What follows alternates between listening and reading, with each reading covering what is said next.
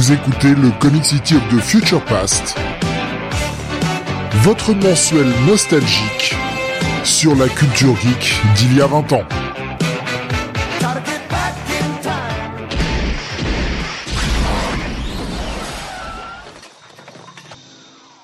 Bonsoir à tous et bienvenue sur le 59e numéro de Comic City of the Future Past. Nous sommes aujourd'hui mardi 15 novembre 2022 et avec moi ce soir pour revenir sur ce qu'il sortit il y a 20 ans, Don Jonath. Salut à tous. Voilà, je, ne sais plus comment embellir, à part le Don. Euh, oui, oui, tant que c'est pas le, le Dude. ah non, mais euh, on, baise la bague, quoi. C'est, tu vois. On vient demander des faveurs pendant les mariages, tout ça. Quoi. Et bientôt, on va baiser une bague en diamant, a priori. ah mais c'est euh, ouais mais ça va être le petit euh, petit tour euh, mensuel hein, sur ce qui sortait il y a 20 ans avec comme d'habitude les sorties comics US à les sorties comics VF. Nous parlons également de ciné, ce qui sortait au cinéma, la partie télé, la partie jeux vidéo, sport, manga et musique pour conclure avec le top 50. Donc petit j'ai envie de le dire petit mois quand même. Enfin, c'est pas un mois où il y a énormément de trucs. Hein. C'est au mois de novembre 2002. Il y a, il y a quelques euh, quelques rubriques qui vont être assez légères, notamment la partie télé est assez courte euh, ce mois de novembre, par exemple. Ouais, la partie ciné aussi est moins remplie que, que le mois dernier, mais euh, ça, reste, ça reste, il reste des choses intéressantes hein, à parler malgré tout. Ah oui, oui, bien sûr. Il y a des il y, a des films. Hein. Bon, c'est vrai que euh, j'ai commencé à regarder un peu ce qui sortait le mois prochain. Il y a du gros film.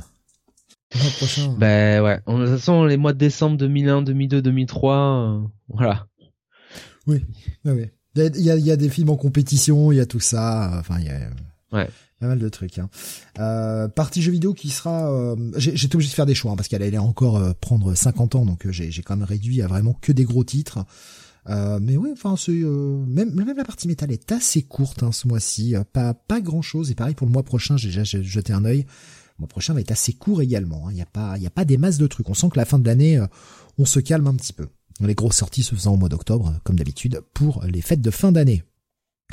On va démarrer tout de suite avec les sorties comics VO, avec un, top, ben top des, des ventes qui bah, nous montre que encore une fois l'année 2002 euh, recèle de surprises en ce qui concerne les premiers du top.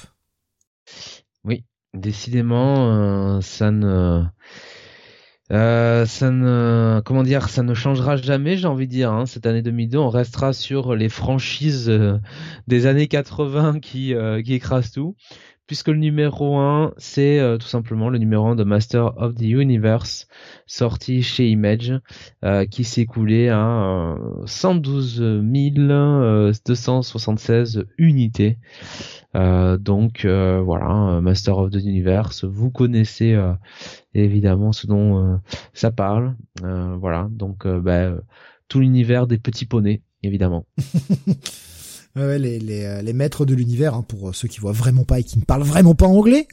Mais euh, ouais, le retour euh, chez Image qui récupérait là aussi encore une fois la licence et, et bah ouais, grosse vente, premier du top. C'est quand même toute cette seconde partie d'année 2000, 2002, on a quasiment que des franchises en haut du top. C'est quand même fou. Oui, oui, oui. Mais en même temps, tu sais, le comment dire le, le, public comics euh, des années du début des années 2000 était aussi euh, euh, bah, les gens qui regardaient ces dessins animés euh, dans les années 80 tu mmh. vois donc c'était la c'était la, la, bonne corrélation on va dire parce que bon autant Transformers que Master of the Universe que Thundercats on est vraiment là sur des, des produits euh, des produits euh, années 80 quoi, 80 hein. Ouais, ouais, totalement. Il y avait euh, Nox qui nous disait bien mieux que l'adaptation Netflix récente. Ah, je sais pas. Moi, honnêtement, c'est celle de Kevin Smith, hein, c'est ça? Ouais. moi, j'ai trouvé, j'ai trouvé ça plutôt pas mal. Euh, c'était une autre approche sur euh, sur l'univers de, de, Master of the, Universe. J'ai honnêtement, je je je je je, je, je plaide coupable. Hein, j'ai pas trouvé ça euh, déplaisant quoi. L'écriture sur sur les personnages, ouais ouais non non j'ai je sais pas. Donc ouais, relance du titre qui aura qui aura duré, je, je sais plus, une dizaine de numéros, je crois quelque chose comme ça. Alors là, je, je pas t'aider. Hein, ça n'a pas été très très long de, de mémoire cette série. Mais oui, impressionnant. Donc Image qui classe, euh, qui classe un titre en haut du top encore une fois. Euh, justement, on en parlait, on, va rester dessus. Hein, les autres, les autres franchises et notamment les franchises qui sortaient chez Dreamwave euh, avec les, les, Transformers, avec toujours, bah, alors ça baisse évidemment, mais on est quand même sur des places assez respectables. Oh, ouais, enfin quand même. Hein, je veux dire, on passe de la de la comment dire de la seule place que, que ça méritait, c'est-à-dire la première, euh, à la douzième, c'est quand même un recul énorme hein, pour Transformer euh, War Within. Euh, et, euh, et Transformer Armada qui lui aussi chute en quatorzième place. Et alors où est il me semble qu'il y avait un titre Generation One. Ou alors c'est peut-être voir peut-être qu'il c'était une mini-série je sais plus. Ça devait être une hmm, d'accord Ouais, donc alors c'est peut-être voir Within du coup qui, qui, qui était la suite de ça, j'imagine. Euh, mais bon, ouais, euh, quand même euh, euh, recul certain parce qu'en plus les titres passent tous les deux en dessous des 100 000. Euh, on est sur du. Mais ça, ça va, ça va encore plutôt pas mal, hein. Mine de rien, même si c'est moins de 100 000. Oui, mais euh, ça montre un petit peu déjà, euh, si tu veux, que euh, la, le, la, le, marché du comics, l'économie du comics se cassait la gueule parce que Transformer à moins de 250 000 unités par mois, bon, désolé, hein. Bon, j'en tire l'analyse que je veux, et alors, et alors, il est où le problème? Oui le, fait, le fait est, que les chiffres, c'est les chiffres, mais euh, tout dépend de la manière dont on les utilise. Et quand on les utilise de manière objective, euh, comme moi, forcément, euh, ça fait des, des remarques plutôt pertinentes. Non, mais on, on, voit un fort recul malgré tout. Là, là, effectivement, Masters of the Universe roule sur le reste du classement. Et encore roule il y a juste 6000 copies vendues de plus que le numéro 2, hein, sur, lequel, sur lequel on va revenir dans, quelques instants. Mais Donc il est premier du top là, effectivement. Ouais. Mais euh, les autres franchises dont on a beaucoup parlé euh, ces derniers mois, euh, qui étaient en haut des classements, sont en fort recul. On a Dreamwave effectivement, donc qui se place toujours bien, comme tu l'as dit. War Within numéro 2 qui est 12e avec 87 000, quasiment 88 000 copies vendues à 100 copies près. Le Transformers Armada numéro 5, lui, vend 78 euh, 894, donc en gros 79K euh, copies. 12e et 14e respectivement. Thundercats est en recul aussi. Il y a quand même deux numéros qui sortent le même mois, le numéro 3 et le numéro 4, qui ne vendent plus que, alors attention, je mets des guillemets quand même, plus que euh, presque 68 000 copies, ce qui est un bon chiffre, hein, soyons honnêtes. Hein, pour Thundercats, ça reste un très bon chiffre. Ouais, Mais c'est vrai que c'est en recul. Les numéros 3 et 4, et là où c'est ennuyeux du côté de Thundercats, c'est que c'est c'est édité par DC et euh, ouais, euh, Thundercat permettait un petit peu à DC d'exister, euh, d'exister pardon euh, plus haut, euh, plus dans le classement. Parce que bon, là clairement ce mois-ci, on a un net recul de la part de, de DC quoi. Battle of the Planets aussi dont on a parlé hein, les, les, les mois précédents. Bah, Battle of the Planets, gros recul là aussi, rendu 31e du top avec plus que, là aussi, mettez des guillemets quand même, euh, plus que 46 458 copies. Donc il y a quand même un, fort recul sur ces produits de licence.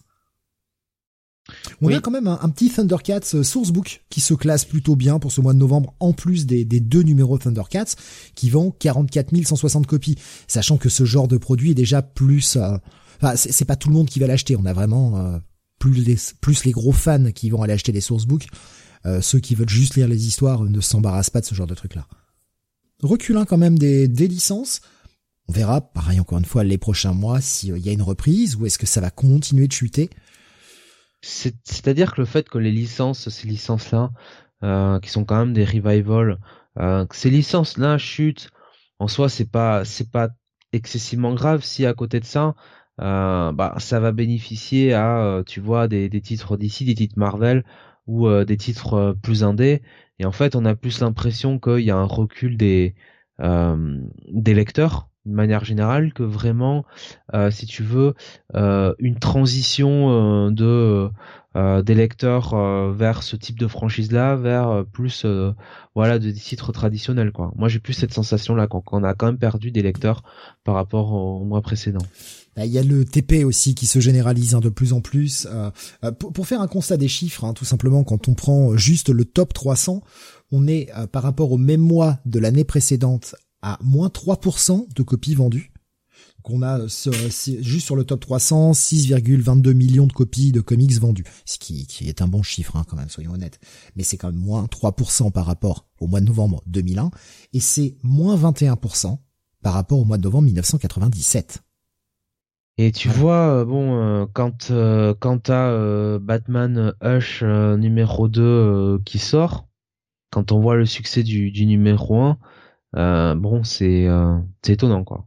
Après, rappelons que ce top est toujours euh, concerne toujours en fait les, les comics achetés par les libraires, donc par les, les, revendeurs de comic shop, et ne reflète pas forcément les vendeurs. savoir que Hush, il y a quand même eu de multiples reprints parce que le truc, je pense qu'il s'attendait peut-être pas aussi à un gros succès.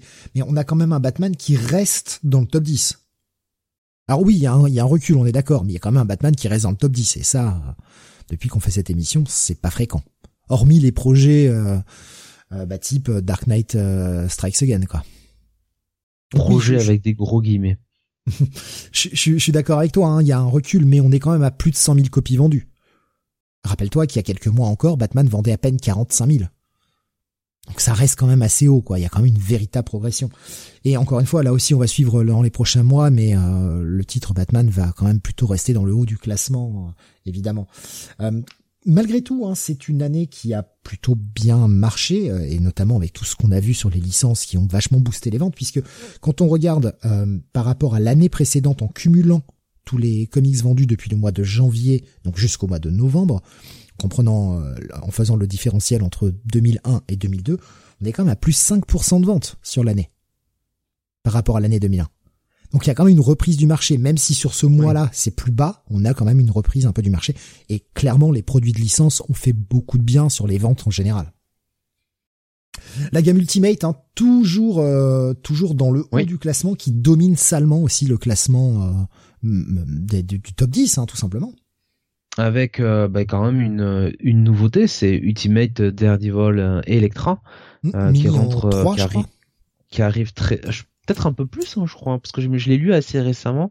Il me semble qu'il y a genre 4 ou 5 épisodes. Ah peut-être, ouais, c'est peut-être donc, je vais donc c'est 13e hein, au classement et ça a quand même vendu pour le numéro 1 82 000 unités à peu près. Alors ça l'ayant eu récemment, je vais pouvoir un petit peu en parler, ça, ça reprenait en fait bah, les origines de, de, de, la rencontre de Daredevil euh, Electra. Ça, ça, ça, ça réécrivait un petit peu Man Without Fear. Voilà, pour, pour, D'accord, ouais, en version dire comme ça, quoi. Voilà, en version Ultimate. Euh, honnêtement, euh, je trouvais que c'était euh, que c'était trop trop sympathique. Quoi. C'était une bonne histoire, ça respectait bien les les personnages, ça se laissait lire lire largement. Est-ce que c'était utile, indispensable? Non, sans doute pas. Mais c'était en 4 effectivement. Ah ouais, dans ma mémoire c'était en 3 mais ouais, tu vois, c'était en 4 sans doute pas indispensable, mais bon, pour l'univers Ultimate, euh, voilà, ça faisait, ah ça faisait le travail. Quoi. Greg Reca au scénar, Salvador Larocca au dessin, Danny Mickey à l'ancrage, ça va. C'est correct au niveau de l'équipe quand même. C'est pas pire. Même Sam pourrait euh, pourrait aimer ça. Euh, lui qui n'aime pas Daredevil, on le sait, il nous le dit assez ces derniers temps. le coup de latte. Euh, euh, le, projet, sachant que c'est un projet mineur de la gamme Ultimate, se classe plutôt bien malgré tout pour un démarrage. 13e, 82 000 copies vendues. Les autres séries euh, continuent de cartonner. Hein. Deux titres Ultimate X-Men 24 et 25 qui sont 9e pour le 25 et 10e pour le 24 qui vendent tous les deux 95 000 copies. Euh, le Ultimate Spider-Man 30 et 31, parce que là aussi il y en avait deux courant, au courant de ce mois de novembre. Euh, 97 000, ouais, en, presque 98 000 copies pour les deux, que ce soit le 30 et le 31. Et le Ultimate tout court numéro 10 qui vend 105 000 copies. on a quand même euh, cinq titres Ultimate qui se classent dans le top 10 et euh, 6 titres si tu fais le top 15 quoi. Oui. C'est quand même pas dégueu. La gamme, euh, la gamme cartonne et elle vend, euh, enfin, elle, elle, arrache tout quoi. Quand t'as 100, 105 000 copies pour un titre, que t'as du stable à 97 000 pour les deux pour, pour les deux titres Spider-Man et du stable à 95 000 pour les deux Ultimate X-Men, c'est quand même des, des, chiffres salement solides c'est simple. Dans le, les 13 premiers, euh, on a euh, on a combien? Attends, on a 1 1 2 3 4 5 6 euh, 6 titres ultimate. Donc euh, 6 dans les, les 13 premiers quoi. C'est énorme hein. C'est énorme, la moitié du classement c'est du ultimate hein. Pas, une erreur marketing hein, euh, clairement. On, on en pense qu'on en veut ah, de la Marvel, gamme ultimate. Euh, Marvel est content hein on en pense qu'on veut de la gamme Ultimate et de l'utilité et de l'intérêt de refaire euh, de refaire des histoires en reprenant de zéro pour moderniser tout ça, mais n'avoir pas de lien avec la continuité actuelle qui continue de, de sortir. Mais malgré tout, au niveau du marketing, au niveau des rentrées d'argent, c'était un véritable coup. Ça a marché. Et au final, c'est ce qui compte. Ça a marché.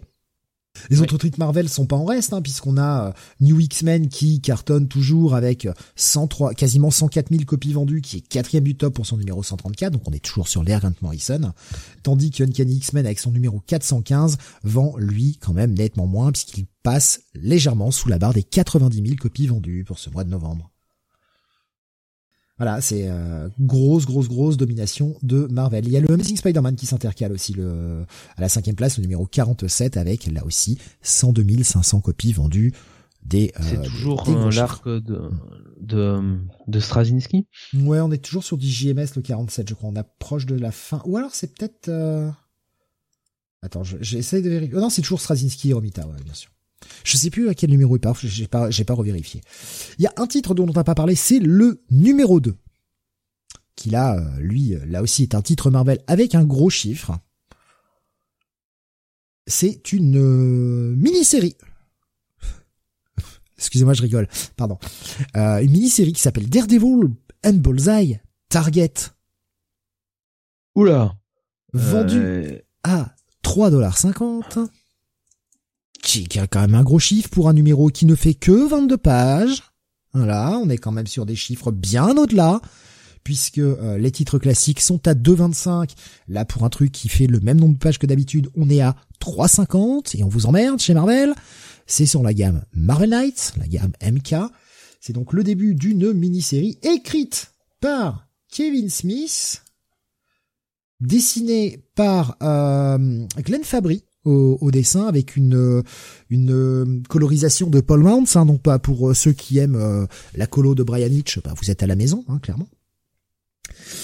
Pourquoi je rigolais? Parce que, eh bien, c'est une mini-série qui ne sera jamais achevée. Ah tiens, encore encore une mini-série de Kevin Smith qui prend beaucoup de retard et qui d'ailleurs euh, là contrairement à Spider-Man Black Cat qui sortira des années plus tard et qui nous offrira la fin, Kevin Smith avait toujours promis de revenir sur le projet et le projet a été droppé totalement. Euh, et donc euh, bah, il ne restait qu'un one shot au final de ce truc qui était censé être une mini-série. je l'ai relu cet après-midi. c'est une merde. C'est vraiment pas bon. Ah non, franchement, c'est pas bon. Ce n'est pas bon du tout. Euh, on est dans une Amérique post euh, post 2001, hein, enfin post septembre 2001, donc euh, on a quand même une page assez larmoyante avec un Daredevil qui vient sur les, les décombres du World Trade Center, qui dit ah, plus jamais ça. Allez hop, on commence par là, tu vois déjà ça te met bien en, joie. Et bon bah Daredevil va, va vaquer à ses petites affaires, et pendant ce temps-là, on voit des gens, un, un, un, riche homme d'affaires contacté par des personnes du Moyen-Orient, l'origine n'est pas réellement euh, révélée, qui euh, en fait décide de passer par ce gars-là, qui a le contact d'un tueur professionnel car ils veulent assassiner une cible, et euh, en précisant bien que bah depuis les attentats, ils sont quand même un peu surveillés, ils peuvent plus se déplacer, donc ils peuvent plus faire ce qu'ils veulent. Hein. Oh là là, c'est très très très très dur. Hein. Et donc bah, ils vont engager Bullseye pour tuer quelqu'un. Sauf que donc on n'aura jamais la suite. Alors Kevin Smith aura révélé plus tard euh, quel était le plan. En fait, la cible de Bullseye était Captain America. et donc Daredevil allait se mettre sur son chemin. Mais il l'a dit de lui-même, hein, il n'était pas du tout satisfait du truc, il savait pas du tout comment le reprendre, et bah oui, c'est un, projet qui n'a pas qui n'a pas aimé et qu'il a laissé tomber. Et le pire, là là où je trouve que c'est un truc quand même un peu un peu minable de la et c'est Kevin Smith qui l'a révélé lui-même, hein, c'est que bah s'il a fait ce projet-là Daredevil Bullseye Target, c'est parce qu'il savait que Bendis était en train de reprendre le titre, Daredevil, et en fait il voulait utiliser Bullseye avant lui. Super. En plus, bon, alors moi je dis rien contre contre Bullseye, mais bon, là aussi, euh, c'est un peu comme le Joker, quoi. Hein. C'est euh, c'est vraiment le méchant surcoté par euh, par par excellence, hein, je trouve un Bullseye, parce que finalement, il est assez unidimensionnel, quoi, tu vois. Ouais, ouais, ouais par rapport à un Kingpin, euh, bon. Mais c'est ouais, c'est c'est un peu c'est un peu dommage surtout de jamais avoir eu la fin quoi. Tu vois. oui, voilà. le, projet était pas top, mais tu t'engages, tu t'engages, voilà. Voilà, à la limite, tant pis, tu tu torches le truc sur euh, un dernier, un, deuxième numéro, tu vois. Enfin, euh, bon, mais mais au moins propose propose une fin, quoi. Voilà, propose une une conclusion, ne serait-ce que pour respecter les euh, enfin, déjà ton ton éditeur qui t'a qui t'a fait confiance sur ce projet, et puis surtout les lecteurs qui t'ont euh, euh, qui t'ont accompagné sur le premier numéro. Oui, et puis enfin, c'est ça. Ils ont vendu le truc à 3,50$ quand même. C'est, c'est 3,50$ quoi. Ah oui, 1,25$ de plus que les autres les autres comics pour au final faire un numéro 1, ne pas respecter la promesse qui a été faite aux gens et bah, ne pas sortir la suite quoi je trouve ça un petit peu un petit peu dégueulasse honnêtement. Bon après ça c'est cavalier oui. Pour, pour l'avoir relu c'était pas bon hein.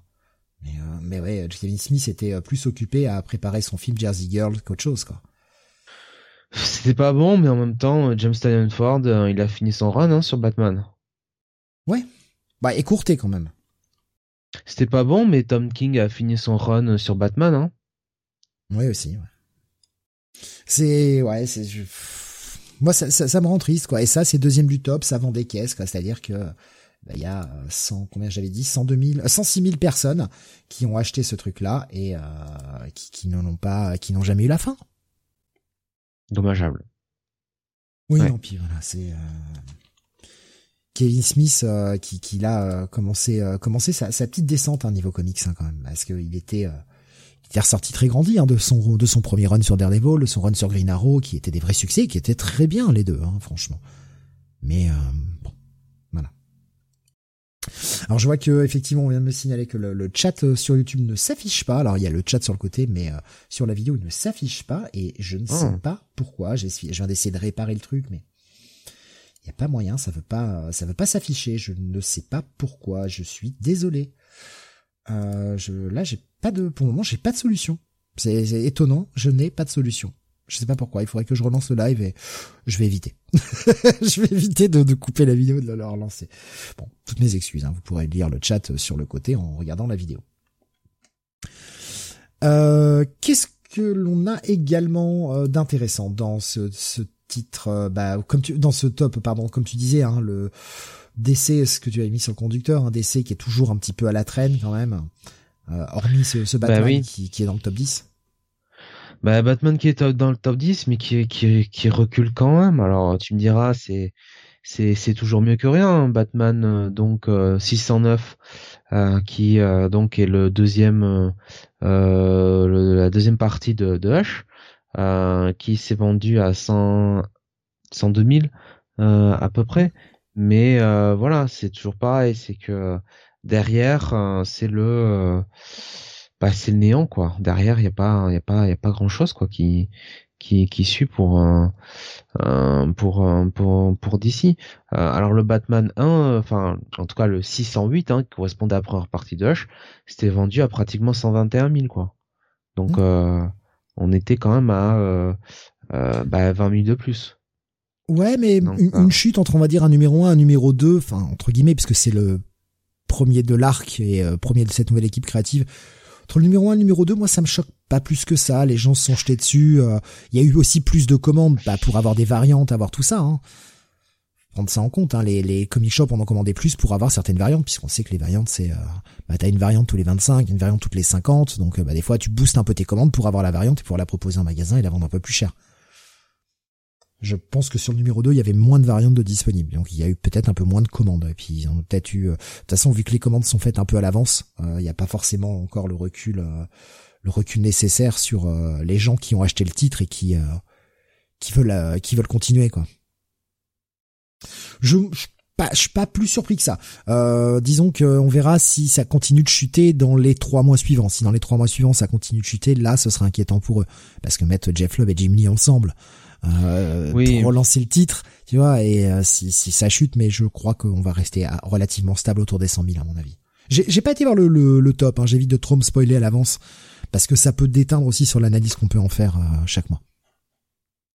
Euh, qu'est-ce qu'on avait d'autre? Bah, on avait le, début de la, de la série euh, Truth, euh, qui était la première apparition d'Isaiah Bradley, vous savez, le Captain America Black. donc c'était Truth, Red, White and Black, je crois de mémoire, le titre, qui se classe 15e avec quand même 74 000 copies vendues. Pareil, là aussi, un titre à 3,50 chez Marvel quand même. Hein. Marvel, qui commence à, hein. Marvel qui commence à enfiler des, des, petites carottes hein, dans, dans les fions des, de leurs lecteurs. Euh, parce que ouais, 3,50 l'épisode.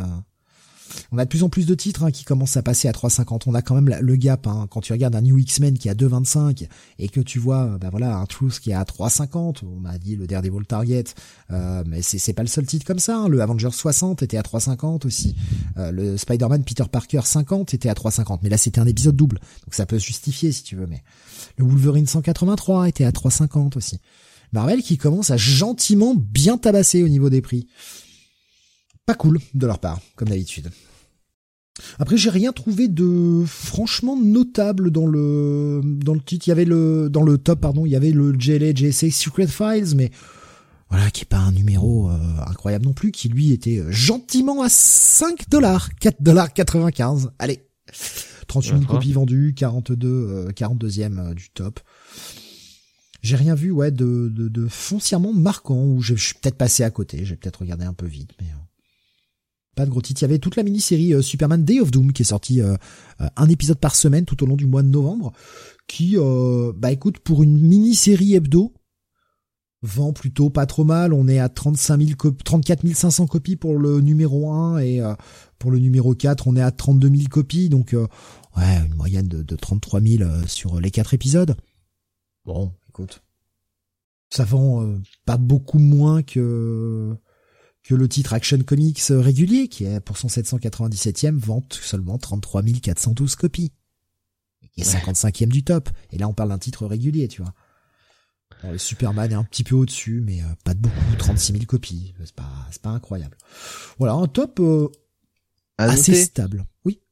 À noter euh, que le New X-Men numéro 134 a une couverture totalement mensongère, hein, parce que je me suis fait aguicher Hein, n'est-ce pas? Et euh, je n'ai pas été déçu euh, du voyage. Hein. Une belle carotte, hein, là aussi, euh, dans le fion, comme diraient ah, certains. Je pas, je, vais regarder, je me rappelle pas de la cover du 134, tu vois. hop, je, suis en train de regarder rapidement. Ah oui, le, le phénix, ouais. Il y a rien de tout ça dans l'épisode. Ben voilà pour la partie comics euh, VO, on va passer à la partie comics VF parce que bah il y a aussi pas mal de petits trucs qui sortaient euh, en VF ce mois-ci. Oui, et euh, d'abord on a du côté de Panini la sortie de Paradis X volume 1 intitulé Héros. Alors Héros avec la signification médiévale. Hein, Hein, n'est-ce pas euh, bah, le, le Silver Surfer, donc euh, le l'envoyé hein, d'une euh, d'une tierce personne, on va le dire comme ça, le, le représentant, le champion. et donc là, c'était alors un titre qui qui visiblement était scénarisé par comment il s'appelle déjà? Jim oh, Kruger et Alex Ross. Voilà, Alex Ross, putain, ça me revenait plus. Euh, et euh, qui avait euh, donc apparemment Wolverine en en, en personnage principal. moi, j'avoue que je ne je connaissais pas cette série. C'est c'est la troisième et dernière partie de toute la séquence Earth Six, Universe Six, et puis donc Paradise X qui est, euh, D'accord. Ok, ok, ok. Ouais. Ouais, ben voilà, ben c'était comme c'était des titres un peu un peu underground que personne ne connaissait. euh, c'est pour ça. Et euh, on notera, puisque j'ai vu ce petit débat passer euh, je- sur notre Discord euh, cette semaine, ou c'était peut-être en fin de semaine dernière, euh, on parlait du prix des 100% chez Panini, hein, qui était rendu, je crois, à 21 euros, si je me rappelle bien ce que j'avais vu passer sur le chat Discord. Euh, eh bien, euh, ce premier numéro, hein, qui était dans la collection 100% Marvel, était à 9 euros. Voilà. Il y a 20 ans, les 100% étaient à 9 euros. Ouais. Voilà. En 20 ans, ça a plus que doublé. Ouais. Je, le- je le place comme ça. C'est histoire de donner du grain à moudre aux gens qui ont envie de d'en découdre sur le chat. Euh, donc ouais, hein, comme tu l'as dit, hein, Alex Ross, Jim Kruger, accompagné également de Steve Pugh, euh, la partie graphique pour cette euh, première partie de, de la dernière euh, dernière droite lignée de, la trilogie, hein, disponible en, omnibus d'ailleurs chez Panini, je crois en deux ou trois omnibus, je ne sais plus euh, de mémoire. Ça a été ressorti euh, il y a quelques années. Euh, on avait également, eh bien, un bon gros pavé, un peu le, la gamme Monster. D'ailleurs, je crois que c'était la gamme Monster. Euh, oui, les Def- Defenders, euh, tome 1, euh, qui euh, donc euh, alors revenait sur euh, la malédiction de Yandros. Euh, voilà, euh, là aussi quelque chose que je ne connaissais pas. C'est la mouture par Eric Larsen en fait. Les, les Defenders qui était fait par Eric Larsen. Série qui aura 12, duré 12 épisodes. Vous avez l'intégrale dans ce bouquin. Euh, donc les, les 12 épisodes au prix de 25 euros. Donc ils avaient sorti toute la série d'un coup. Série qui n'avait pas des masses marché malheureusement euh, aux États-Unis. Donc arrêté euh, au bout de 12. Bah, avec euh, bah, le retour de l'équipe classique hein, des Defenders, Hulk, Namor, Doctor Strange, etc. Euh, continuons euh, enfin Panini qui euh, sortait eh bien un autre 100% qui là lui aussi était à 9 euros. Ouais. Je remets, je remets le couteau dans la plaie, j'adore ça. Oui, mais euh, ça c'est un peu tes passions euh, sadomasochistes, n'est-ce pas? Euh, Fantastic Four, donc euh, euh, 100% numéro 2. euh, euh, alors le titre c'est 1234. Euh, et euh, Un, là un- aussi, ouais, c'est 1, 2, 3, 4 en fait. 1, 2, 3, 4, bah, c'est quelque chose que je n'ai pas lu aussi. Donc, euh, de toute façon, j'ai lu très très peu de, de, de Fantastic Four, titres mineurs parmi les titres mineurs chez Marvel. C'était donc euh, bah, scénarisé par Grant Morrison, dessiné par Jelly, euh, mini-série donc en quatre euh, quatre épisodes. Alors bah, c'est du Jelly, hein. euh, si on n'aime pas, forcément on va pas trouver ça joli, Euh, mais mais putain les, les planches sont belles. J'ai refeuilleté ça tout à l'heure, mais je, je je sais que je l'ai lu, mais je m'en rappelle plus du tout de cette même mini-série. Donc, euh, mais ça m'a bien donné envie de le relire parce que bah du Jelly quand même, puis bon scénarisé par Grant Morrison. Grant Morrison qui à l'époque où ça sortait était déjà euh, sur New X-Men hein, donc euh, voilà qui, qui était dans sa mouvance euh, chez Marvel. Ouais. Mais ouais, je alors je sais pas si des gens s'en Il rappellent avait du là, temps, sur il, a- avait du temps pour faire un, un bon scénario du coup. En refeuilletant le truc, ça me dit vaguement quelque chose mais c'est vrai que je ne me rappelle plus du tout de l'histoire quoi, c'est euh. Euh, Il y avait Tommy euh, sur le chat euh, YouTube, et du Ah. coup j'ai j'ai raté puisque j'avais pas j'avais pas les yeux dessus, euh, qui nous disait Paradise X série en 100% avec une grosse pause en cours de publication. Alors j'ai pas regardé les dates, on va aller vérifier ça tout de suite, mais euh, j'ai pas regardé les dates euh, de- de- des autres euh, sorties. Ah oui, ah oui, oui, quand il dit une grosse pause, effectivement, il déconne pas, puisqu'on avait en novembre 2002 la sortie du tome 1, mars 2003 la sortie du tome 2 de Paradise X, juillet 2003 la sortie du tome 3, donc jusque là tout va bien, et puis la sortie du tome 4 n'est arrivée que en octobre 2006. Il a juste fallu attendre trois ans pour avoir euh, le volume 4 et euh, le volume 5 est sorti un an après, en novembre 2007, pour enfin euh, même pas avoir la complète puisqu'il y avait une sixième et dernière partie qui est elle sortie, eh bien encore un an après, euh, le en novembre 2008. Ça va, c'est-à-dire que donc une euh, maxi-série a commencé en novembre 2002, aura eu sa conclusion française en novembre 2008. Il faudra juste 6 ans pour lire 12 épisodes. C'est cool. Du bien. Alors, 12 épisodes plus quelques one-shot, on doit être sur une quinzaine d'épisodes, je crois, au total pour Paradise quelque chose comme ça. Alexin qui dit Steve a son défaut, il aime Jelly et pas Cliff Chiang. Mais encore une fois, c'est pas que j'aime pas Cliff Chiang, c'est que je ressens rien en regardant le Cliff Chiang. Voilà, ça me fait pas vibrer. Je, je reconnais que euh, le mec a un putain de coup de crayon, mais je peux pas dire, je peux pas dire que j'aime. Bon, j'aime, c'est pas que j'aime pas non plus, mais je regarde ça, je, ça m'en touche une sans faire bouger l'autre en fait. Je, je, sais pas, il y a quelque chose dans son style qui, peut-être un jour j'arriverai à trouver un projet où je vais me dire putain, je vais avoir le déclic. J'espère, hein. mais c'est vrai que Cliff Chang, tout le monde en dit du, le plus grand bien, et moi je regarde et je me dis ah. Voilà. Mais je reconnais que, enfin, euh, je, je trouve pas ça laid à, la nuance mm. euh, d'un Michael Thorne, par exemple, euh, là où c'est relativement unanime chez tout le monde. non, mais t'as le droit de dire, enfin, de reconnaître que pour toi, Cliff Chang, c'est un peu c'est un peu du Dan Jurgens en petite forme, voilà. en toute petite forme, hein, même. voilà. le mec il remet une couche, tu vois. Ouais, je sais, je, je sais pas pourquoi. Mais ouais, Jelly, par contre, Jelly, je, je, je suis très, très, très friand du monsieur. Je suis très friand de son style.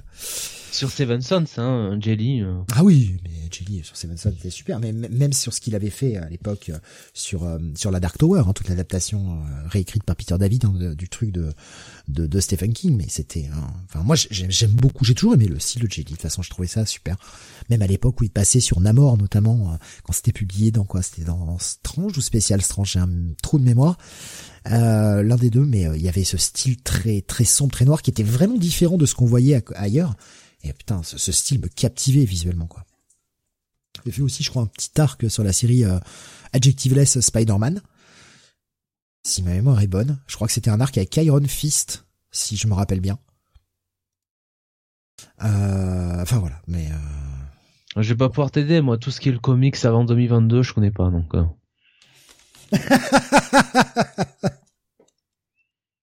Euh. Euh, eh ben, on va euh, on va continuer avec bah, d'autres euh, d'autres titres. Hein. cette fois-ci, non pas chez Panini, mais chez Semic. Oui, euh, bah, deux encyclopédies, l'une pour Batman et l'une et l'autre pour Spider-Man. j'ai j'ai cette encyclopédie hein, ah, de, de Batman, simplement de Batman. J'ai celle de Batman et celle des X-Men. alors celle des X-Men qui j'imagine arrivera un peu plus tard. Euh, mais d'ailleurs, j'ai d'abord acheté celle des X-Men avant celle de Batman. Et euh, bah, j'ai trouvé que c'était euh, c'est très complet. Voilà pour euh, pour qui voulait en savoir plus sur le personnage ou les personnages, ça marchait ça marchait très bien. Et puis c'est pas une espèce de bouquin un, un peu format carré en ouais tout sur fond blanc avec beaucoup de schémas explicatifs, genre de, alors pour prendre l'exemple de Batman, la Batcave, la Batmobile, Exactement. tout ça. Ouais, ok, je, les ai vus passer ça. C'est pas mauvais, c'était publié chez DK, je crois, aux États-Unis, DK Publishing, un truc comme ça. Et puis, et puis, ce qui était intéressant, c'est que c'était à jour euh, au niveau des comics, c'est-à-dire que c'était pas, euh, on va dire, le personnage de Batman ou des X-Men ou de Spider-Man, peu importe, qui était présenté de manière un petit peu, euh, tu sais, comment dire, en, en, en, surface, quoi, tu vois, de manière générale. non, là, c'était assez orienté comics quand même. Hmm. Ah, Benny qui nous disait, euh, j'ai lu, euh, je l'ai aussi, j'ai aussi sur Superman, Iron Man, Wolverine, etc. Il y a plein de plans de coupe de la Batmobile, de la Batcave. Euh, cap, euh, cap à cap, qui nous disait, j'ai celle de Spider-Man. Euh, ouais. Ah non, mais ils en avaient, ça fait tout un petit truc, tout un petit paquet. C'était cool ça. C'était sympa, c'était des bons produits d'appel, je trouve, qui permettaient de découvrir les trucs. Et ça devait pas être trop cher. Ah, ah putain, attends, il doit y avoir le prix en plus, puisque on l'avait mis là. c'était quoi le prix de ces trucs-là? Ah, 26 euros? C'était si cher que ça? Ah ouais, ouais. Bon, après, c'était beaucoup de pages, hein, mais effectivement, c'était un...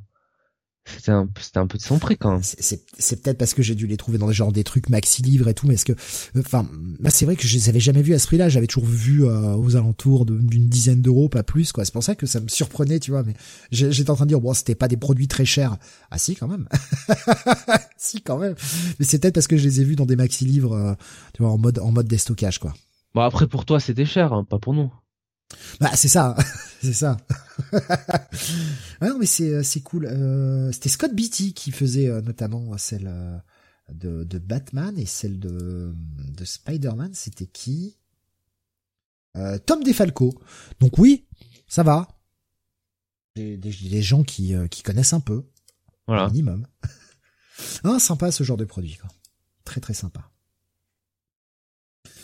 Euh, et eh ben on continue chez Semic avec la sortie du deuxième tome. Alors dans les Semic Books, hein, l'équivalent des 100% chez euh, chez Panini, euh, sortie du deuxième tome de Green Arrow de Kevin Smith dont on parlait précédemment. Et eh oui.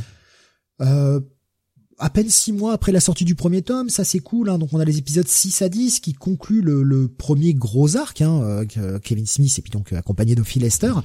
Et eh bien la publication s'arrêtera là et nous n'aurons jamais les épisodes 11 à 15 qui concluaient le run de Kevin Smith sur euh, cette franchise. Dommage. Bon après euh, les, deux comic books euh, se lisent très bien même si on lit pas le dernier arc, on a quand même une première grosse histoire qui est, qui est vraiment cool, qui est le retour de, de Liver Queen à la vie et reprendre sa place un petit peu laissée vacante. Donc non, non mais très bon arc qu'on avait fait d'ailleurs dans des euh, rétro euh, reviews hein, pour ceux qui, euh, qui s'intéresseraient d'en savoir un petit peu plus. Tommy qui nous dit les guides avec la couverture blanche vendus chez Semic, oui c'est celui-ci, c'est bien cela Tommy. Il nous dit j'ai celui sur les X-Men, un bouquin pour lequel j'ai beaucoup d'affection.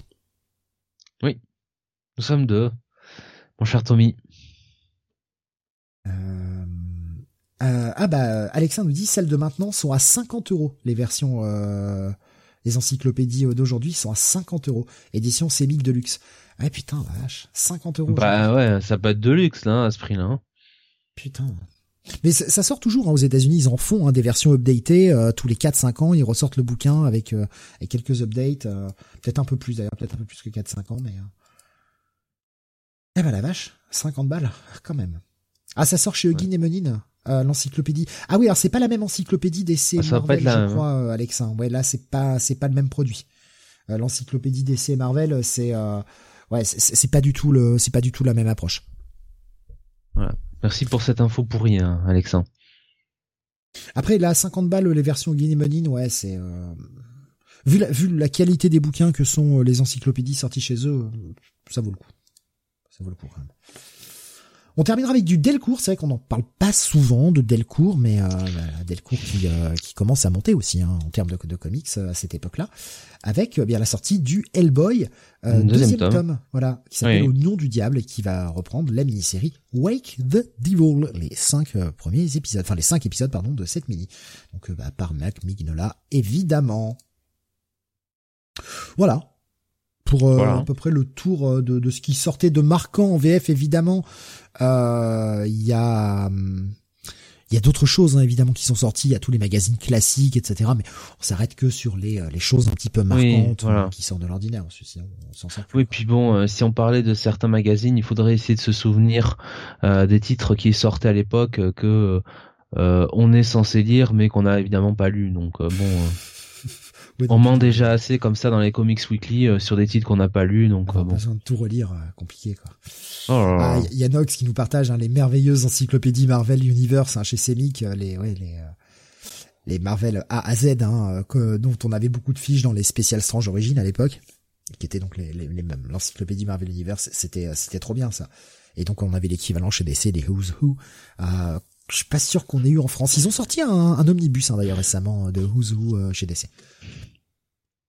Moi, je préfère ton livre de questions. Ah ouais, bah là, oui, bah après, c'est, c'est plus, c'est plus hard, quoi. C'est beaucoup plus hard. Oh, oh Alexin qui nous partage euh, la nouvelle encyclopédie Batman. Avec une préface de Tom King. Ah. Il lui a pas fait assez mal. On était obligé de lui laisser faire la préface, putain. Le mec dans la préface, tu sais, euh, à chaque fois il place euh, Cat, euh, il rappelle à quel point Talia est une mauvaise mère et compagnie dans, la préface, il t'explique en, quelques phrases comment j'ai détruit un personnage. Ça m'amusait, ça, me faisait marrer. Et, euh, tu sais, à la lettre, à la lettre V, tu sais, quand tu vois Valmont, il y a juste une ligne, nouveau personnage dans l'univers de Catwoman. Allez, on va continuer avec bah, la partie ciné maintenant. Euh, hop, c'est cette touche là, voilà. la partie ciné avec eh bien ce qui sortait en France au cinéma au mois de novembre 2002. On l'a dit hein, déjà, un plus petit, euh, plus petit mois ciné euh, que les mois précédents. mois précédents, c'est vrai que putain, il y en avait, il y en avait du chier. Ouais, mais beaucoup de films intéressants. Le premier sorti donc le 6 novembre, c'est Insomnia de Christopher Nolan, qui était, je pense, son à l'époque qui me semble était son troisième film après Following et et surtout Memento hein, qu'il avait mis sur la carte. Ah Memento, grosse claque hein, c'était sorti ce film. Hein. Ouais, Insomnia donc euh, qui arrive, euh, me semble-t-il, euh, deux ans après après Memento. J'avais été bon hein, quand même dans Memento, hein, Steve. Hein, tu, tu, seras d'accord oui, ah bah oui. oui. Ouais.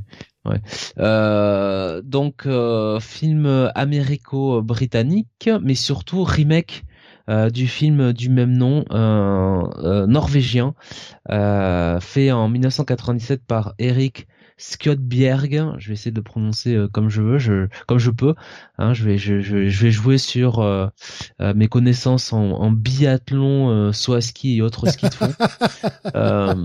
voilà. Et, et, donc, bah, c'est un film où il y avait quand même bah, la version norvégienne, Stellan Skarsgård, ce fameux acteur qu'on a vu bah, notamment dans euh, alors les plus anciens se souviendront de, de Will, Will, euh, Will Hunting, où il jouait le, le prof, euh, le prof de maths.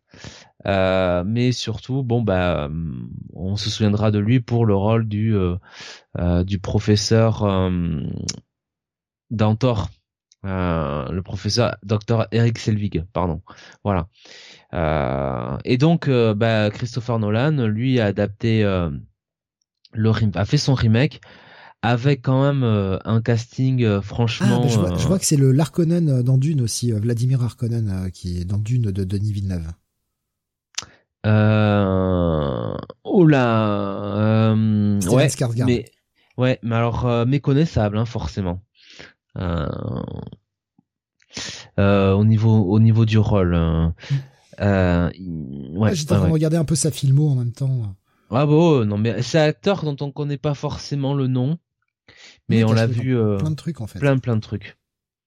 Euh, il était aussi dans, euh, euh, je crois que c'était lui qui jouait le méchant dans Ronin, il me semble, euh, avec avec Robert Robert de, de Niro. ouais. Euh, donc, euh, donc là, euh, Christopher Nolan nous faisait sa version à lui, et donc il avait quand même. alors déjà, bon, je vais rappeler un peu le, le, le, comment dire le, le, le pitch du film. C'est-à-dire qu'on a deux policiers de donc de Los Angeles qui arrivent dans une petite ville de pêcheurs en Alaska pour enquêter pour enquêter sur un crime, et en fait tout le film va va jouer autour de bah, du euh, du fait que les inspecteurs et en particulier euh, bah, le personnage joué par Al, Pacino bah, souffre en fait euh, de bah, la situation changeante quoi. Enfin le, le, fait que la comment comment comment l'expliquer? Y a c'est pas qu'il y a pas la nuit mais tu vois le, le la enfin le, le, le soleil n'est pas le même quoi enfin je veux dire il y a pas la même oh j'ai pas y arriver j'ai pas trop mes mots euh, euh, il n'arrive pas à trouver le sommeil, quoi. C'est ça que je veux dire, quoi. Bref. Euh, donc, donc voilà. et en fait, l'inspecteur, donc, si tu veux, il a, il a une insomnie parce que euh, parce que le soleil ne, ne, se, ne se couche pas euh, ne se couche pas avant deux mois quoi là où il est quoi. Enfin c'est une histoire un peu comme ça qui repose sur euh, sur ce truc là euh, et donc il y a des problèmes de luminosité effectivement ça, ça le gêne aussi hein. Et, et donc cet inspecteur en l'occurrence c'est Will Dormer donc joué par Al Pacino et il est accompagné par l'inspectrice Ellie Burr jouée par Hilary Swank qui sortait quand même de deux Oscars de, la meilleure euh, de la meilleure actrice, hein, je crois de, euh, je crois de mémoire pour, euh, il y en avait un pour Boys Don't Cry, euh, l'autre, je ne sais plus. ah, j'ai ma, ma qui me fait des, euh, ah non, pardon, non non, le l'Oscar, le deuxième Oscar de meilleure actrice qu'elle a, c'était pour Million Dollar Baby, ça arrive, ça arrive après. Mais elle venait d'avoir celui pour pour euh, Boys on Cry. Euh, donc voilà. Et en fait, bah, le suspect, le, le méchant entre du film, et c'est ça qui est intéressant, c'était Robin Williams. Euh, qui donc était après donc, photo, euh, après photo obsession, quelques mois auparavant, il était sur un, on était sur un Robin Williams qui voulait vraiment changer de, de son côté comique en fait, de son côté bouffon, toujours à faire des, des rôles un peu un peu de rigolo. Quoi et, et un Robin Williams qui était vraiment glaçant hein, dans ce film qui était totalement euh, enfin qui était euh, qui était euh, qui était vraiment excellent à tel point que comme on connaissait la la, la tendance de de Christopher Nolan pour de travailler enfin de, de, de, de travailler sur ses films avec des gens avec qui il a déjà travaillé on se disait que il y avait enfin il y avait des rumeurs à l'époque comme quoi Robin Williams pourrait être euh, euh, ben, un personnage de Batman et euh, pourquoi pas le, Joker en fait. Voilà. Après certains disaient le, Riddler. Bon c'était peut-être plus Leonardo DiCaprio qui, qui ressortait à l'époque. Mais mais voilà on s'attendait à ce qu'il ce revienne dans la franchise Batman. Il y avait aussi Maura Tierney hein, qui était qui était dans le film, donc à l'époque était euh, qui était dans Urgence hein, notamment. Voilà. Euh, donc euh, qui maintenant vous pouvez connaître pour The Affair. Donc voilà, donc un un casting un casting bien lourd. pour alors peut-être pas le meilleur film de de, de Christopher Nolan mais mais un excellent film qui finissait de le mettre sur sur la carte des des, des gros studios euh, puisque c'est euh, après ce film-là que euh, bah il a été choisi pour pour faire Batman Begins à un moment où enfin il y avait du côté d'ici plusieurs projets. On parlait de de Clint Eastwood qui allait faire sa version de Batman Beyond. Il y avait Darren Aronofsky qui qui voulait faire je crois un film Batman qui aurait adapté Irwan euh, je crois que c'était une connerie, une connerie dans le genre. Euh, voilà, et, euh, et c'était Christopher Nolan qui donc avait emporté la timbale pour faire Batman Begins avec Christian Bell, et euh, c'était euh, c'était pour le mieux, hein, on peut se mentir. C'est vrai que ce, film avait, euh, comme on le disait, hein, eu, eu un, son petit son petit lot de succès, bah, poussé par ce réalisateur débutant, enfin débutant. C'est que le troisième film, donc c'est pour ça que je, je le classe encore dans on va dire dans les débutants, mais qui avait eu un, bon gros succès avec ce film qui était Memento, qui commençait à, gagner en fait un vrai succès critique euh, par la suite, après un succès critique, un petit succès public, un gros film de vidéoclub en fait à l'époque où il en restait encore. Et puis euh, et puis oui, le Insomnia, donc il y avait il y avait l'aura de Nolan et il y avait l'aura du Robin Williams en méchant parce que ça savait que c'était euh, lui le méchant. Il y avait Al Pacino, enfin tous les ingrédients étaient pour était, était là pour que le film rende assez curieux et que bah il ait sa petite notoriété quand même. Je l'ai, je l'ai vu ce film. Euh, je l'ai vu à la sortie vidéo. Je, je, j'en garde euh, très très peu de souvenirs. Faudrait que je le revoie. Je pense parce que je j'ai, des images qui me reviennent en tête, j'ai des choses comme ça, mais j'aurais été incapable de, de résumer complètement le, le film. Quoi, je, je m'en rappelle plus du tout. Comme euh, d'ailleurs le, le film d'après. Ah, je, je, là, le film, film d'après, je m'en rappelle, mais je me rappelle d'un sentiment très négatif et je me rappelle plus du film. Bah, je pensais que t'allais m'aider parce que moi je l'avais pas vu donc. Euh... oui, bah le, ah, c'est Spider, voilà, Spider sorti le 6 novembre également. C'est du Cronenberg, voilà. C'est du David Cronenberg, euh, voilà. Euh, donc euh, avec Ralph Fiennes euh, au, euh, au, casting, euh, qui joue donc Denis Clegg, surnommé Spider. on a Bradley Hall qui joue Spider jeune, Miranda Richardson, Gabriel Byrne, euh, voilà, donc donc un gros un gros casting quand même. Euh, donc après moi je j'avoue je, ne je ne l'ai je ne l'ai pas vu donc je Mais en fait le, personnage de Ralph Fiennes c'est un mec qui sort d'un asile psychiatrique après plusieurs années d'internement et qui reste persuadé en fait que son père a buté sa mère et a remplacé sa mère par une prostituée. Euh, et il va essayer d'enquêter. Mais j'ai vraiment pas du tout accroché au film. Euh, je m'étais pareil jeté dessus euh, lors de la sortie DVD du film parce que c'était un Cronenberg et ben, j'avais je, je, me rappelle pas de tout franchement j'ai que très très peu de souvenirs du film je me rappelle juste que j'ai absolument détesté ce film il y, a une scène notamment qui m'avait marqué où là déjà j'ai commencé à faire ouais ok c'est pas pour moi il y a toute cette séquence où justement Denis sort de l'hôpital psychiatrique et retrouve.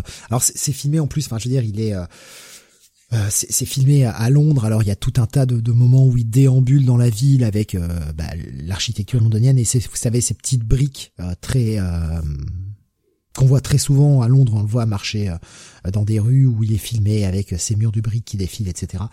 le mec va au cimetière sur la tombe de sa mère et se met à chialer et à se frotter et et à se frotter à plat ventre sur la tombe de sa mère, mais en même temps à s'asticoter le manche sur la tombe de sa mère ah, j'ai fait, ouais, ok, non, c'est pas pour moi ça. voilà, non, non, non, non, merci. Je, je ouais, j'ai un. Peut-être qu'il y a des gens qui l'ont revu à moins d'années que moi, qui euh, qui gardent un souvenir du film et euh, un, bon souvenir du film en tout cas, c'est euh, ouais, c'est un dans, mon souvenir, en tout cas, c'est un mauvais Cronenberg. Il faudrait que j'essaye de lui redonner sa chance, éventuellement. Peut-être que des années plus tard, peut-être que je verrai d'autres choses que je, je n'étais pas prêt à voir il y a 20 ans. Euh, qui, qui ne m'ont pas marqué ou je, suis pas rentré dans le délire, j'en sais rien, mais c'est vrai que ouais, j'avais pas du tout, du tout accroché à ce film-là. Euh, ben on va, on va continuer hein, du coup avec euh, un autre film. Alors là, c'est un film euh, que je n'ai pas vu, celui-ci, par contre, et qui, après avoir lu le, résumé, me, paraît plutôt sympathique. J'ai bien envie de le voir, tu vois. Ouais, dérapage incontrôlé. Euh, donc, c'est réalisé par Roger Mitchell et avec acteurs principaux quand même Ben Affleck joue le rôle de Gavin Benek, Samuel Jackson qui joue Doyle Gibson et on a aussi Tony Collette qu'on retrouve Ciné Polak. donc bonne bonne bonne distribution. Et en fait ça raconte le bah, l'histoire euh, j'ai envie de dire d'une mauvaise journée en fait. Euh, puisque euh, euh, bah, donc le personnage de, de Gavin Gavin Benek donc le personnage de, Ben Affleck donc qui est un, un avocat de, de, de, New York ben doit aller vite déposer une procuration qui permettra de prouver qu'un homme décédé a bien signé le transfert de sa fondation en faveur de l'étude d'avocat au Benek travaille euh, et au volant de sa voiture, en fait, il entre en collision avec euh, euh, avec une autre voiture, celle de, de Gibson, donc donc le personnage de Samuel Jackson, un agent d'assurance, qui lui aussi est d'arriver au tribunal afin d'obtenir la garde de ses enfants et ainsi empêcher son ex-femme de les prendre avec elle en Oregon. Et et Banette essaye de s'arranger sur le constat, enfin tu vois, en essayant de le soudoyer un petit peu, lui faisant un chèque au blanc, chèque en blanc, tout ça. Euh, et, euh, et Doyle refuse. Euh, de donc et, et, veut faire comme il faut, c'est-à-dire faire le constat. et donc bah, Gavin se barre et et en fait ça va être bah, une poursuite quoi finalement comment dire le personnage de, Samuel Jackson va vouloir euh, ben un peu la euh, comment dire euh, bah, faire une obsession finalement avec avec le personnage de Ben Affleck quoi. voilà et donc bah les deux vont vont se faire mutuellement des saloperies quoi. Voilà. D'accord. Mais le, film, enfin moi le résumé m'avait l'air plutôt pas mal quoi. Bah le pitch ouais, mais dans l'exécution ah. ouais. Ah. Pas pas ouf quoi. En vrai, euh, mais ouais, le pitch était euh, la, bande, pardon, la bande annonce. Euh, la bande annonce était était vachement vachement sympathique alors comme le film a rapporté 95 millions hein, box office pour un budget de 45 millions enfin comment dire en fait ce que je veux dire c'est que c'est pas un grand film quoi voilà mais c'est un film ça m'a l'air d'être une bonne série B quoi voilà, voilà, une bonne série B, quoi. Ah ouais, ouais. Bah, ça, ça c'est typique le genre de film qui, pour moi, dans mon esprit, euh, c'est une bonne soirée RTL 9, quoi, tu vois. Ouais, c'est ça. Euh, même, euh, je sais pas, une, tu vois, genre euh, le, le, dimanche soir, tu sais, quand t'as pas trop, enfin, quand t'as pas envie de sortir, parce que bon, voilà, lundi tout ça, bah un bon film, tu vois, tranquille pour pour se détendre, voilà, ça le fait le, ça fait le job, quoi. Ouais, ouais. Ok, ouais, donc un, un bon petit film sans, sans prétention, mais un bon petit film, quoi. Après, le, le, le, cast est plutôt pas mal, quoi. Franchement.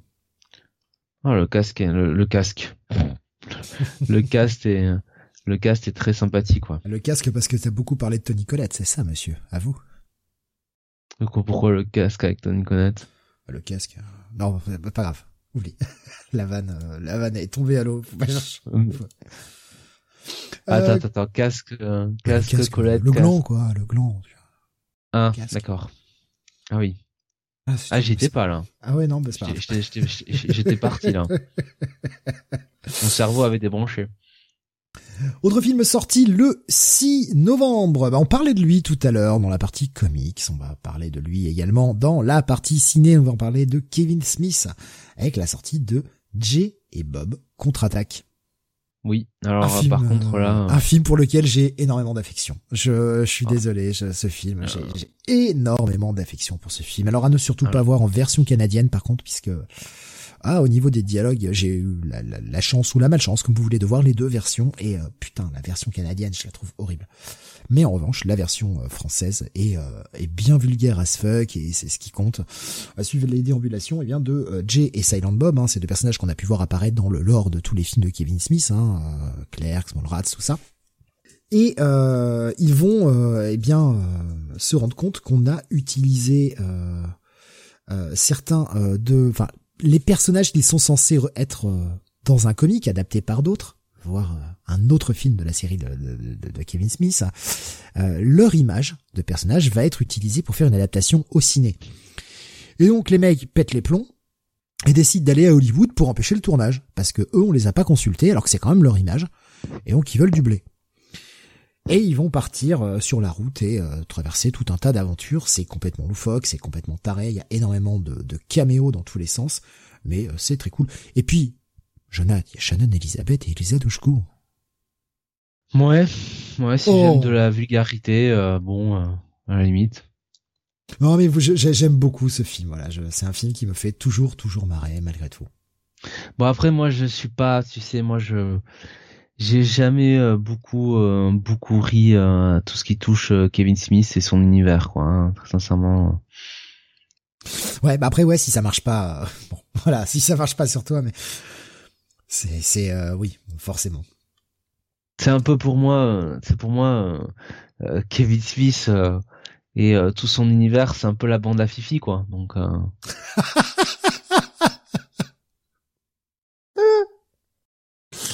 Oh, la violence de la comparaison, putain. Oh, oh putain. Euh, le film a rapporté 33 000, 33 millions. Et je, et je, fais un compliment à Kevin Smith hein, en disant ça. 33 millions 788 000 dollars euh, au box-office mondial pour un budget de 22 millions. Euh, en France, par contre, plantage. Hein. Gros plantage en France au ciné. 9817 entrées. Non, je me suis pas planté en lisant les chiffres. ouais. ouais c'est le genre de film de façon qui devait pas être euh, diffusé dans beaucoup de salles. Hein. Oui, ça devait pas être diffusé dans beaucoup de salles, c'est clair. Ouais, mais moi c'est un film que j'aime toujours, euh, toujours beaucoup, qui me fait toujours beaucoup marrer, euh, de par sa connerie en fait. Continuons. Alors là aussi, ça c'est un truc que j'ai pas vu. Ça, évidemment, ça tu, tu dois t'en douter, Jonathan, que je n'avais jamais regardé ce film-là. Mais pourtant, c'est bien meilleur que tous les films réunis de Kevin Smith.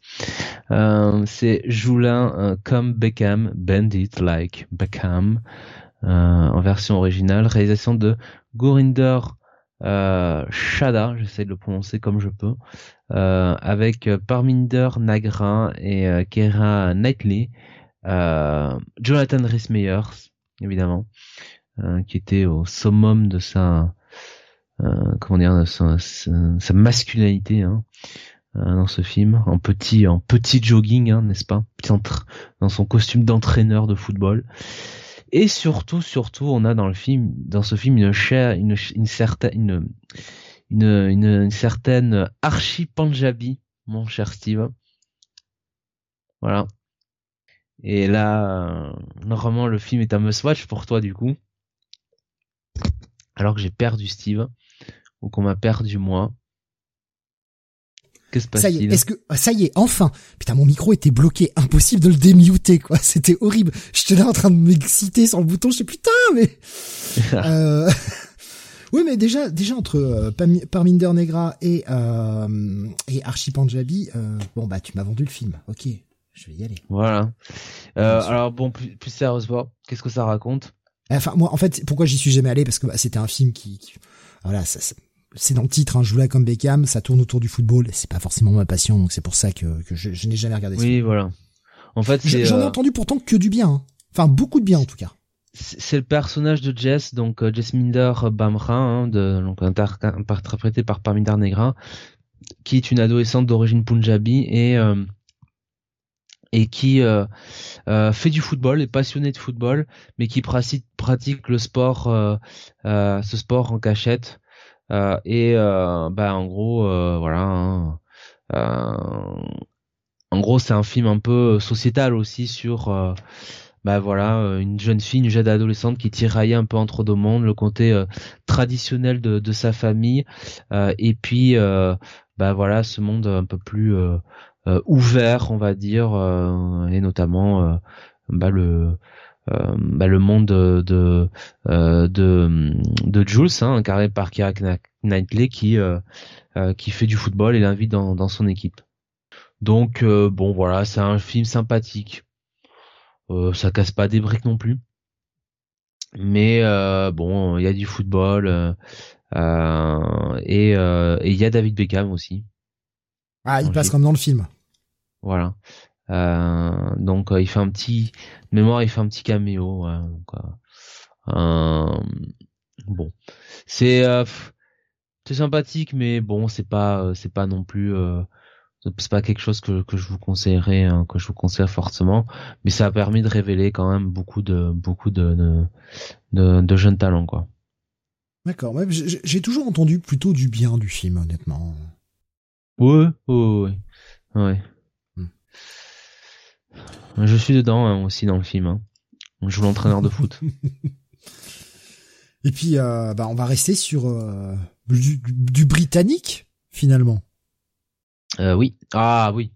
Bah, la grosse sortie, hein, de toute façon, du mois, le 20 octobre, c'est Meurt un autre jour, Die Another Day, donc la 20e aventure de, de James Bond qui célèbre le 40e anniversaire puisque 1962 c'était là qu'était sorti le premier James Bond donc James Bond 007 contre euh, euh, Dr No.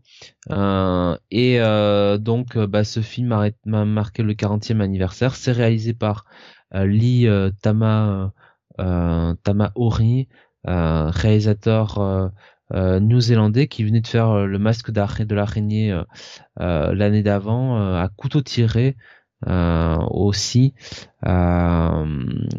et, et surtout qui est connu euh, qui est connu euh, et reconnu dans le monde entier hein, évidemment pour euh, Triple X carré The Next Level en 2004 avec Ice Grand film.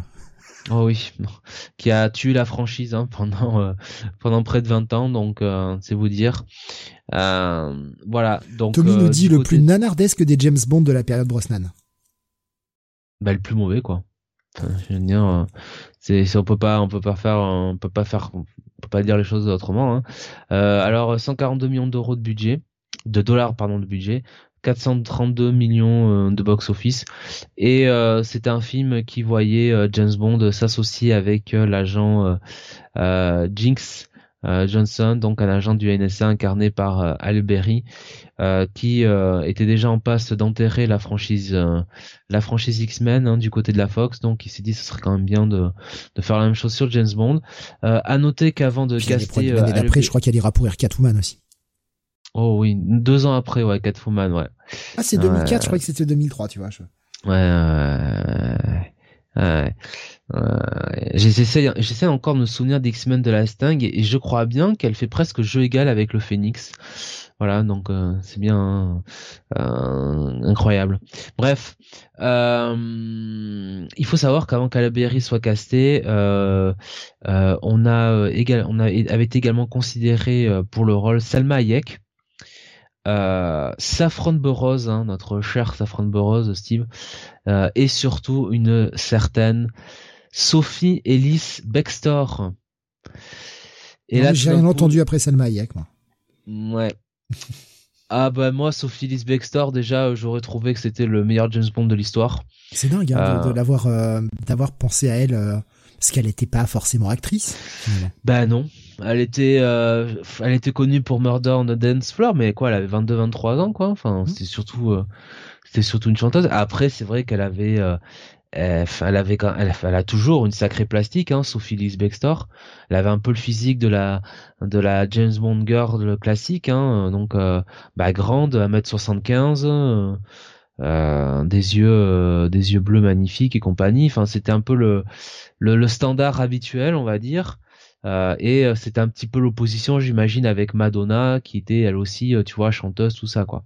Puisque oui, Madonna est dans le film, euh, dans le rôle de Verity, donc qui est un peu, bah, qui est une instructrice de d'escrime pour bah, les deux méchants du film, donc Gustav Graves euh, donc euh, qui euh, qui est un alter ego, qui, qui est un entrepreneur britannique incarné par Toby Stephens, qui n'a pas fait grand chose derrière, enfin en tout cas de, de connu, et Rosamund Pike, donc qui a incarné Miranda Frost, donc Frost, une agente du MI6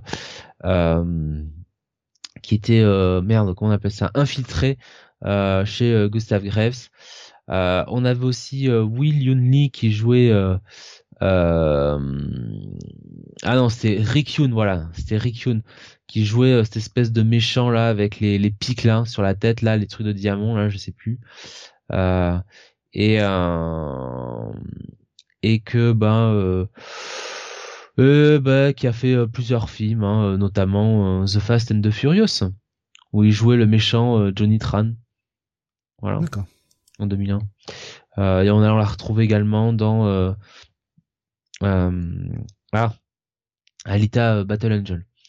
Euh, voilà, sorti il y, a, trois ans. Donc voilà, un film un peu nanar quand même, euh, avec des trucs, des trucs assez improbables. là, c'était vraiment tous les délires un petit peu de James Bond, des gadgets, des choses comme ça. En même temps, fallait un petit peu masquer la, les limites physiques de Pierce Brosnan, hein, déjà il y a 20 ans. bon, vraiment la fin, la fin d'une ère, quoi. Hein, et euh, et derrière, euh, quatre ans plus tard, euh, James Bond reviendra sous les traits de Daniel Craig. Il y a euh, Pascal qui nous disait, moi j'ai bien aimé ce Bond, j'aime bien, j'aime bien Pike aussi. Euh, Tommy ah, qui nous disait, Pike est une très très grande actrice, oui effectivement.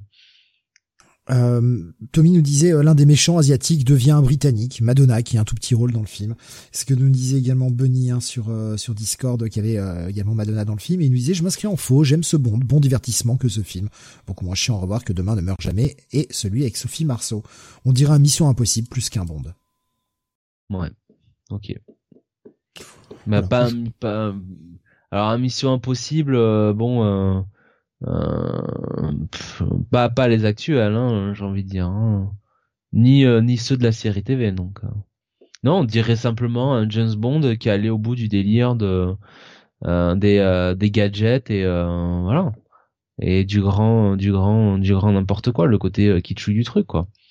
Ouais, bah, ne l'ayant pas vu, je peux absolument pas donner mon avis. Hein, de toute façon, je veux dire, si ça avait été euh, si ça avait été euh, si bien reçu que ça, bon, euh, ils auraient pas mis la franchise au repos pendant pendant quatre ans en se disant bon ben comment on repart quoi, en faisant en faisant un reboot quoi. C'est clair. On va conclure la partie ciné avec eh bien le traditionnel Disney de fin d'année. Oui, qui s'appelle la, planète, au trésor, donc un nouvel univers euh, qui est bah, tout simplement euh, la version Disney de l'île au trésor. Ouais, en version euh, spatiale, quoi. Voilà, spatiale, c'est le cas de le dire. donc, film finalement qui a peut-être eu moins de battage médiatique. Hein, ouais, ben, un des, des rares Disney que j'ai pas vu. Ouais. Mais je l'ai toujours pas vu celui-ci. Pourtant réalisé par Ron Clements. Euh, Ron Clements qui avait fait euh, Basile détective privé notamment, euh, La petite eh sirène, Aladdin. Donc quand même travaillé sur des gros gros noms quoi. Ah bah trois trois très bons Disney hein. Mmh. Ouais. Euh, 110 millions d'euros de dollars au box office pour 140 millions budget hein. Je, sais pas, pourtant, pourtant, tu vois, c'est c'est Disney qui se met à se faire un peu de spatial, un peu de SF et tout. Ça aurait dû m'attirer, et pourtant, je suis toujours passé à côté. J'ai jamais eu vraiment envie de me le mater celui-ci. Je, je, je, peux pas expliquer pourquoi. En plus, en plus, c'est étonnant parce que euh, la l'île au trésor, donc ça adapte l'île au trésor, c'est quand même une thématique assez euh, euh, assez adulte mmh. façon de parler, mais quand même le leader, enfin Ernie Stevenson, c'est quand même oui, c'est quand même une approche. Euh, oui, c'est une approche. Euh, c'est une aventure, quoi. Voilà. Donc c'est quand même, c'est quand même un film qui était, euh, qui aurait dû attirer petit, petit et grand. et j'ai l'impression que ça n'a pas, bah, ça n'a pas trouvé son public, quoi. C'est étonnant. J'ai, tu vois, j'irai peut-être le voir, quoi. Hein. Mais Parce ouais, il faudrait que je le vois un jour, quand même. Parce qu'en plus, je crois que. Euh, je crois que c'est genre euh, l'un des derniers, euh, euh, comment dire, vrais, tu sais, Disney de Noël, quoi. Tu vois, Walt Disney Picture, quoi. Enfin, tu vois ce que je veux dire? Enfin, mmh.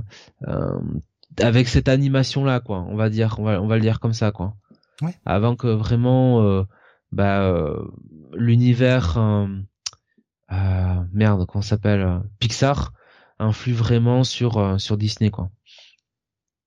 Et pourtant, au niveau des voix, alors, euh, en tout cas en VO, euh, ils avaient mis un peu de, de budget, puisqu'on avait euh, Joseph Gordon-Levitt dans le rôle principal, on avait aussi Martin Short, Emma Thompson.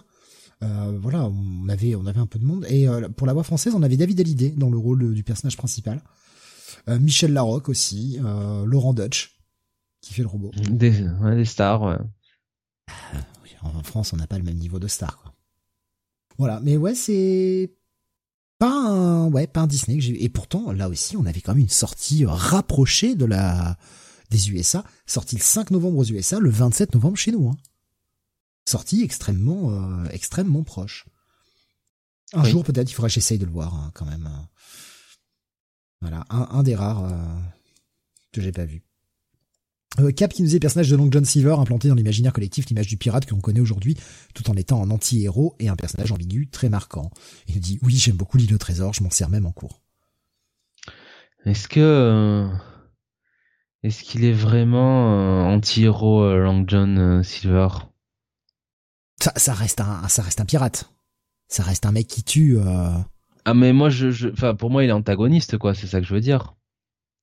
Ouais mais tu t'attaches à lui dans le récit quand même pour moi, anti-héros, si tu veux, c'est quand même quelqu'un qui, euh, au bout d'un moment, fait la, fait le, le bon acte, quoi, tu vois.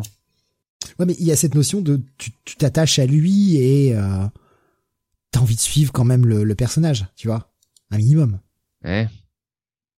D'où le fait qu'on mette un peu euh, côté anti-héros, je pense.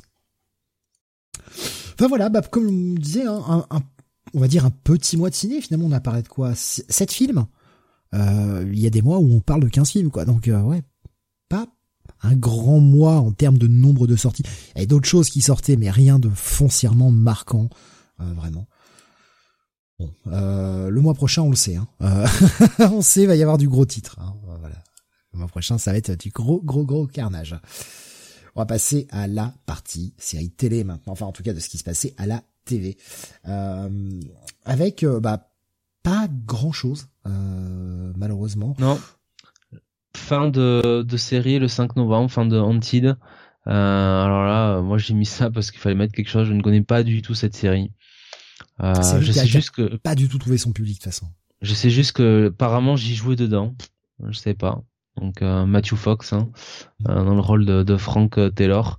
Euh, c'est quand même bien tombé hein, que la série s'arrête au bout d'une saison. Il a pu embarquer sur l'île hein, derrière.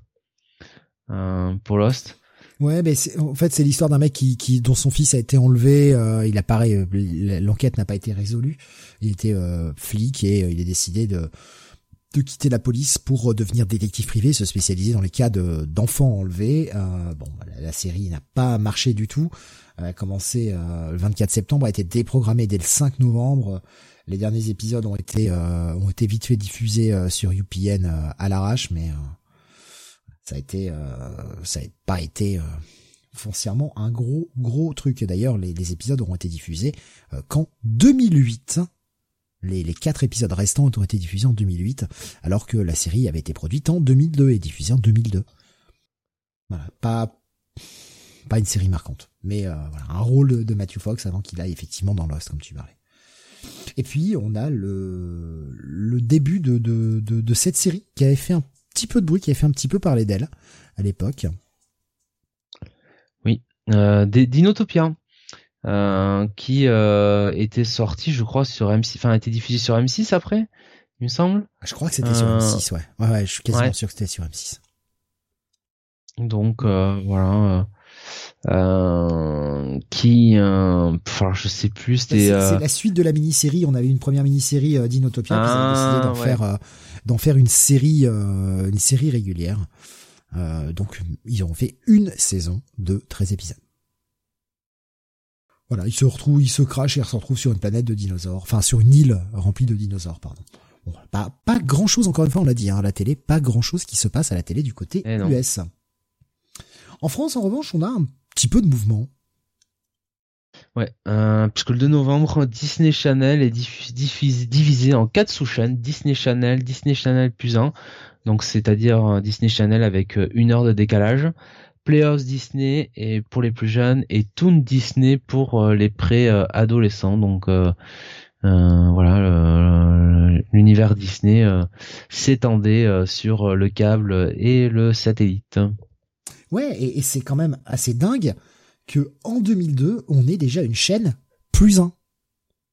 C'est euh, Bah, mais je- je concept crois- qui a je été crois que c'est la repris première, par, euh, ouais, concept qui a été repris après par par plus par d'autres personnes, par d'autres chaînes, pardon. hein. Je crois Game One a fait ça, il me semble. Game One a son Game One plus 1, on a TF1 qui a son TF1 plus 1, euh, il y, il y en a, il y a, il y a quelques chaînes quand même qui ont une diffusion en plus 1, euh, et qui permet justement quand on a raté le début d'un programme ou ce genre de choses là, bah, de, de voir la télé avec une heure de décalage, une heure en arrière, quoi. Ça peut être pratique quand t'as raté un truc. Mais euh, ouais, je, je suis surpris que ça date de 2002, les, les chaînes plus 1, tu vois. Je pensais pas que c'était aussi euh, aussi ancien que ça. Je pensais que c'était un truc qui s'était créé il y a une dizaine d'années, pas plus, quoi. Euh, ah, on, a, on avait euh, Canal Plus euh, depuis les années 90 sur Canal Sat qui faisait le plus 1. Ah, je savais pas le canal décalé. C'est si vieux que ça le canal décalé? De les années quat- la fin des Mais années attends, 90 euh, Canal décalé, c'était pas euh, un jour après? Non non, c'est euh, une heure, je crois. Moi, je sais plus. Mais oui, il y avait Canal décalé, Canal décalé. Attends.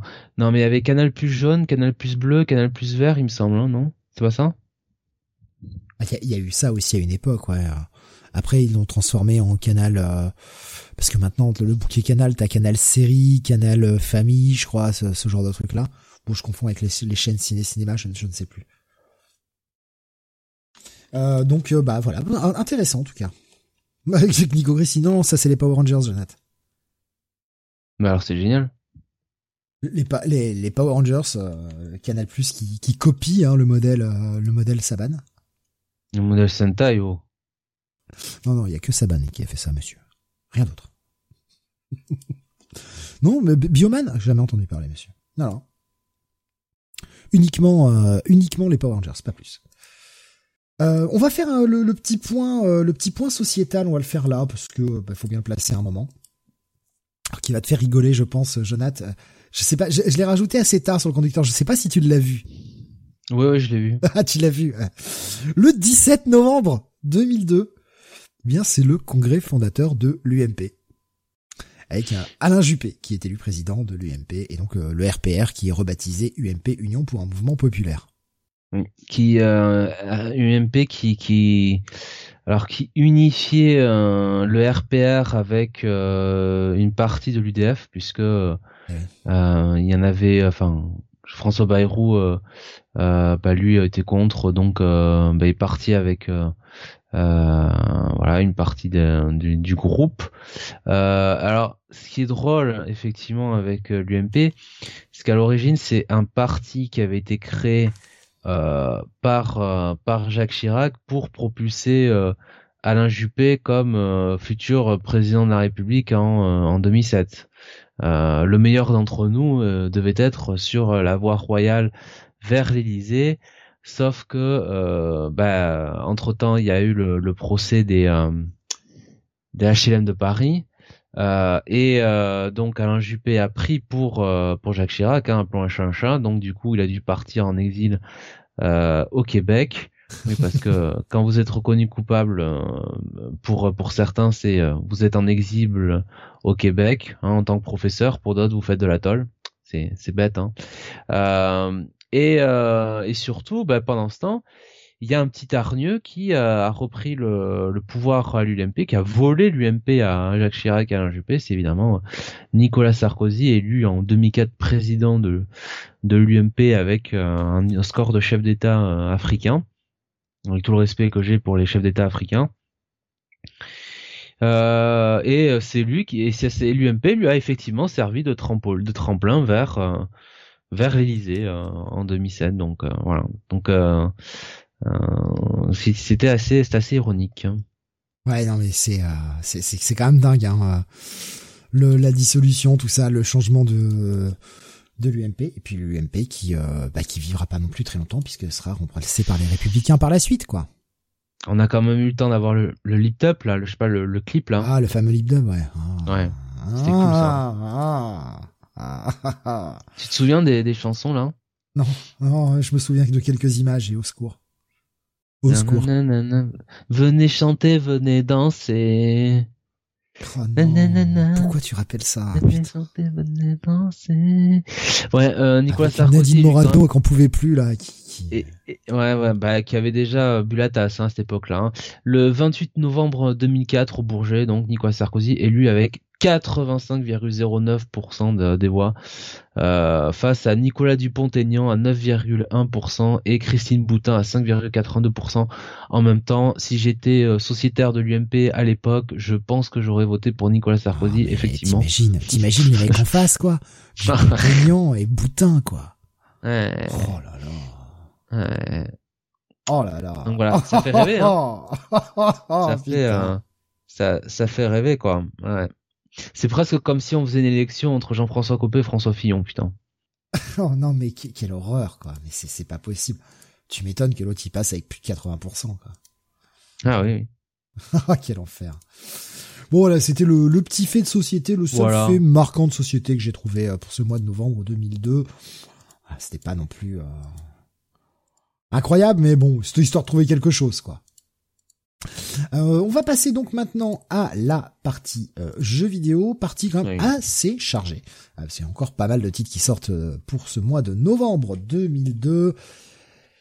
Et on commence avec, eh bien, 8 novembre, sortie du premier add-on, donc on appellerait DLC aujourd'hui évidemment, mais premier add-on pour le jeu Heroes of Might and Magic 4, donc stratégie tour par tour, avec donc The Gathering Storm voilà, qui euh, rajoutait quand même 6 campagnes, 20 nouvelles cartes et 16 euh, nouveaux artefacts, donc qui renouvelait bien l'aspect du jeu. voilà, c'était euh, c'était très très cool. Mais le 8 novembre sortait également bah, celui qui a tué le game à la fin de l'année 2000, 2002. Et pourtant, il y a des gros titres encore ce mois-ci. Mais c'est le tueur, le méga tueur, GTA Vice City. Voilà. Bon, bah, c'est sorti sur PS2, sorti sur Xbox en novembre 2002. Bah, qui a, a, amorcé, je crois, là, le, le changement un petit peu de, de, de logique de, hum, qu'on appelle ça, de, des GTA, je crois. On sortait un petit, c'était pas, ou alors c'était peut-être avec le 3 qu'on sortait de la, de, ouais. Le 3, on était enfin en 3D, justement, et avec ce, avec ce Vice City, on était alors qui se passait euh, à Miami dans les années 80 avec tout un tas de références à deux flics à Miami, à Parrain, tout ça, enfin vraiment à Scarface aussi, à énormément, enfin toute la séquence finale, c'est Scarface quoi. Ah, le, le, enfin, le, jeu est fou. Pour moi, le meilleur, le meilleur des Vice City en termes d'ambiance, pas forcément en termes de taille de cartes et de choses à faire. Euh, je trouve que San Andreas, par exemple, qui sortira quelques années plus tard, sera bien plus rempli mais on est plus euh, sur le début des années 90, la mouvance rap, tout ça, ce qui est moins mon délire. Là, on est euh, dans l'ambiance, euh, dans l'ambiance hard rock et avec les Love Fist. Toutes ces missions, faut protéger les Love Fist. Vice City, c'est c'est c'est plus hard rock. Ah oui, Ouais. Ah, oh bah oui, oui, oui, on est complètement. je sais pas, j'ai des souvenirs que de, de San Andreas. Hein, voilà, ah ouais, Vice euh, City, on est dans l'ambiance glam euh, à mort, quoi. Puis t'as as même ces, ces, euh, ces, missions où tu dois protéger un, groupe de glam qui n'est ni plus ni moins que Motley Crue déguisé qui s'appelle les Love Fist. Sérieux, quoi, les Love Fist. Euh, mais c'était c'était complètement fou, c'était c'était génial Vice City, quel jeu de malade quoi. Euh, bah, vraiment, c'est un putain de souvenir. J'y ai passé des heures sur ce putain de jeu quoi. Cap qui nous dit j'ai jamais fait un seul GTA. Oh il faut, il faut Vice City, il faut. Alors c'est vrai que ça a un peu vieilli en termes de gameplay, mais le truc est tellement délirant. C'est tellement délirant, franchement.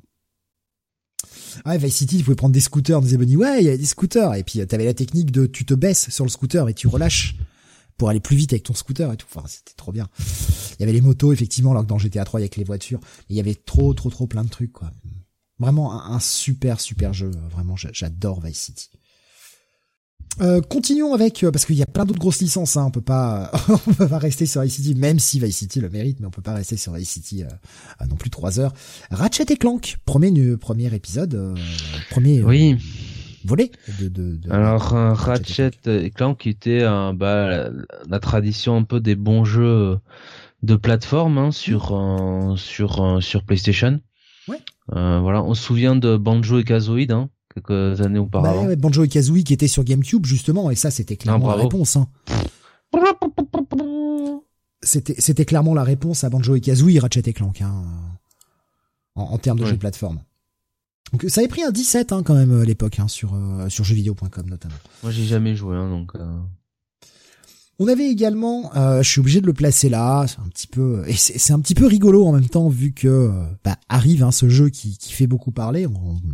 J'entends bien sûr euh, Harry Potter Hogwarts Legacy qui, qui va sortir là prochainement, qui fait beaucoup parler. Mais on avait la sortie de Harry Potter et la Chambre des Secrets, évidemment, pour aller avec ce qui sortira le, le mois prochain. On en parlera dans la section ciné évidemment euh, de Harry Potter.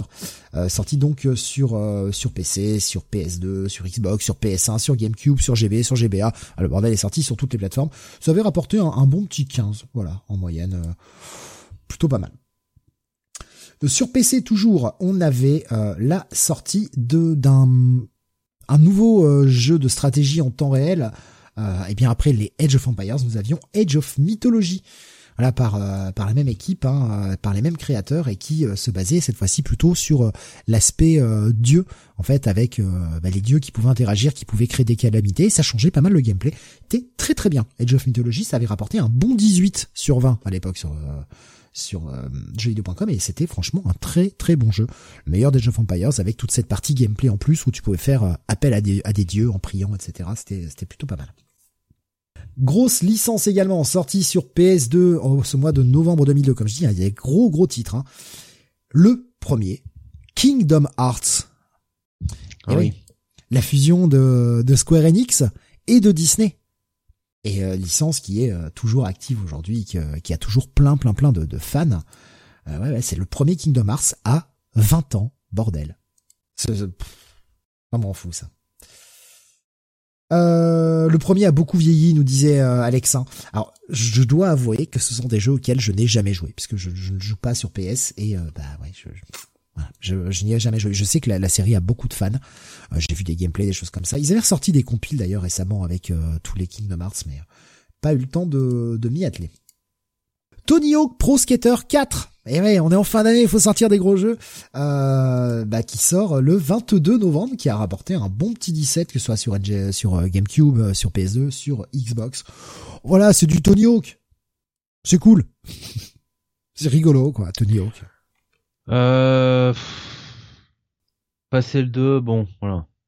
Oui, bah ouais, là, on se balade dans des environnements un peu plus ouverts. Les les, les maps sont un peu plus grandes avec plein d'objectifs à faire. Il y a, y a, une volonté de changer un petit peu le, le gameplay. On est un peu moins dans des espèces d'arènes un peu comme on avait euh, ou des stages un peu fermés comme on avait dans le 2. Tu vois, on a des, des, des aires de jeu beaucoup plus grandes.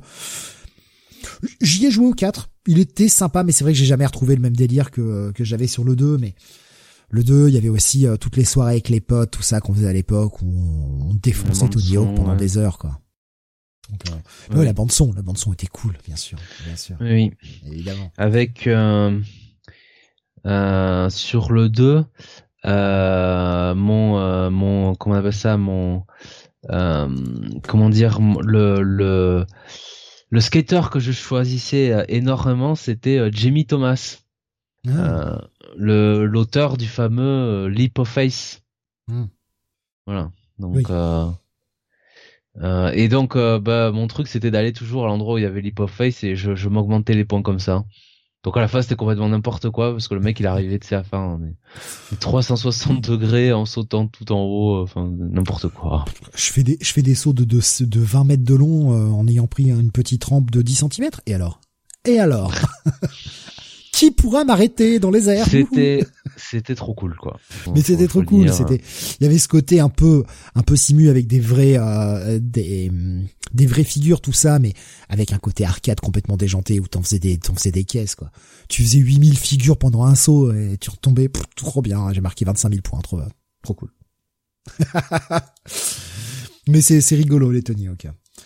Euh, je vois euh, Alexa qui nous dit euh, d'ailleurs j'ai l'HD collector euh, du PS Plus pour Tony Hawk à faire, qui, qui a pris quand même un, un gros bâche, hein, qui a pas été forcément très très bien reçu cette version remasterisée HD. Du côté de la Nintendo GameCube, on avait aussi des grosses franchises qui sortaient, bah, chacun sa, sa, grosse franchise en cette fin d'année 2002.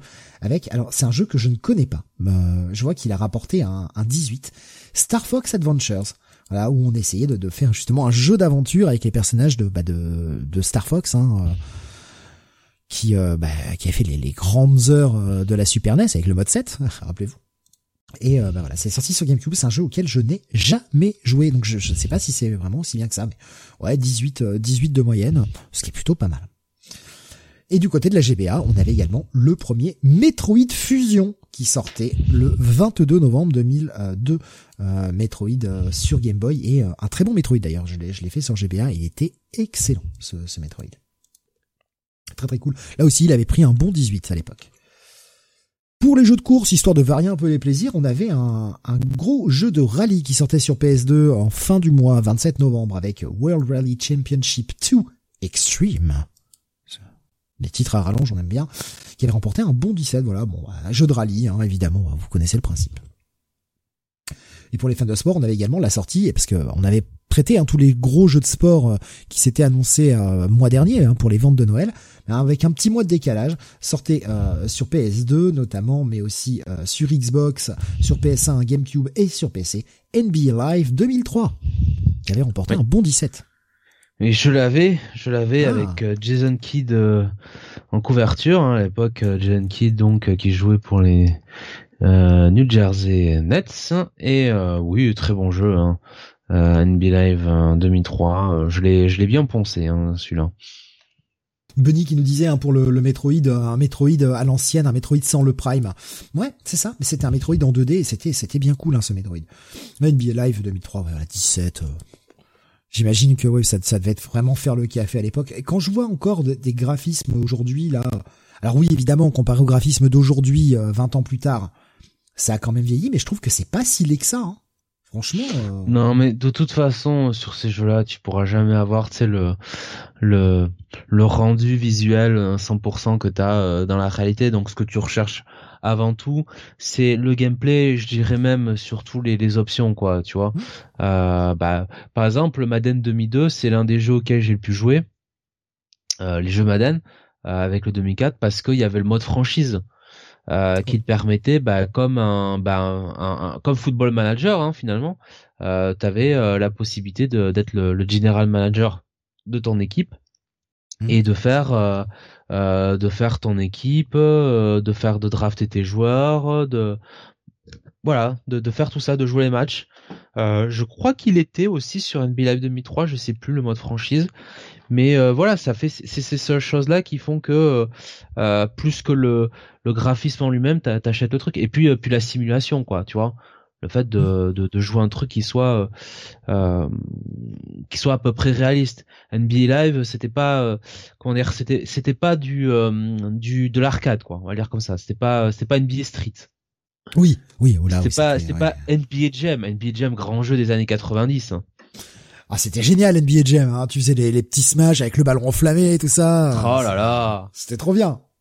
Ouais. Pas de Michael Jordan malheureusement qui avait pris sa retraite juste avant juste avant que le jeu sorte donc du coup putain j'ai passé des heures aussi sur NBA Jam sur SNES putain la vache quoi on avait je crois numéro 23 ou je sais plus enfin qui, qui, qui pouvait être débloqué enfin je sais plus mais en tout cas il était pas dans, dans, dans les c'était euh, Scotty Pippen et Horace Grant mais c'était c'était génial NBA Jam c'était super ouais. c'était super. Euh, c'était c'était un très bon jeu Donc voilà, pour, pour les fans de sport, il y avait aussi quand même de, petits titres à se mettre sous la dent. Et encore une fois, je vous ai vraiment sélectionné les meilleurs. Je suis pas descendu sur les notes en dessous de 14. Enfin, en dessous de 15, plutôt. J'ai pas pris de notes en dessous de 14, mais euh, il y avait encore une branlée de jeu. J'aurais pu euh, facilement, sans trop forcer, tripler la liste. Et euh, j'ai préféré rester cool. Il en reste encore quelques-uns quand même. Je me suis concentré sur les grosses licences et les jeux extrêmement bien notés. on avait justement, en termes de grosses licences, l'arrivée eh ben, d'une licence quand même assez connue, Splinter Cell, qui débarque fin novembre, le 28 novembre 2002, euh, jeu qui avait été noté 19 sur 20. Voilà, direct. C'est d'ailleurs la meilleure note hein, que l'on a euh, ce, ce mois-ci. Bon bah c'est Splinter Cell quoi, hein. Euh, c'est du Tom Clancy, il y a le côté infiltration, tout ça, Sam Fisher, vous connaissez le principe. Hein.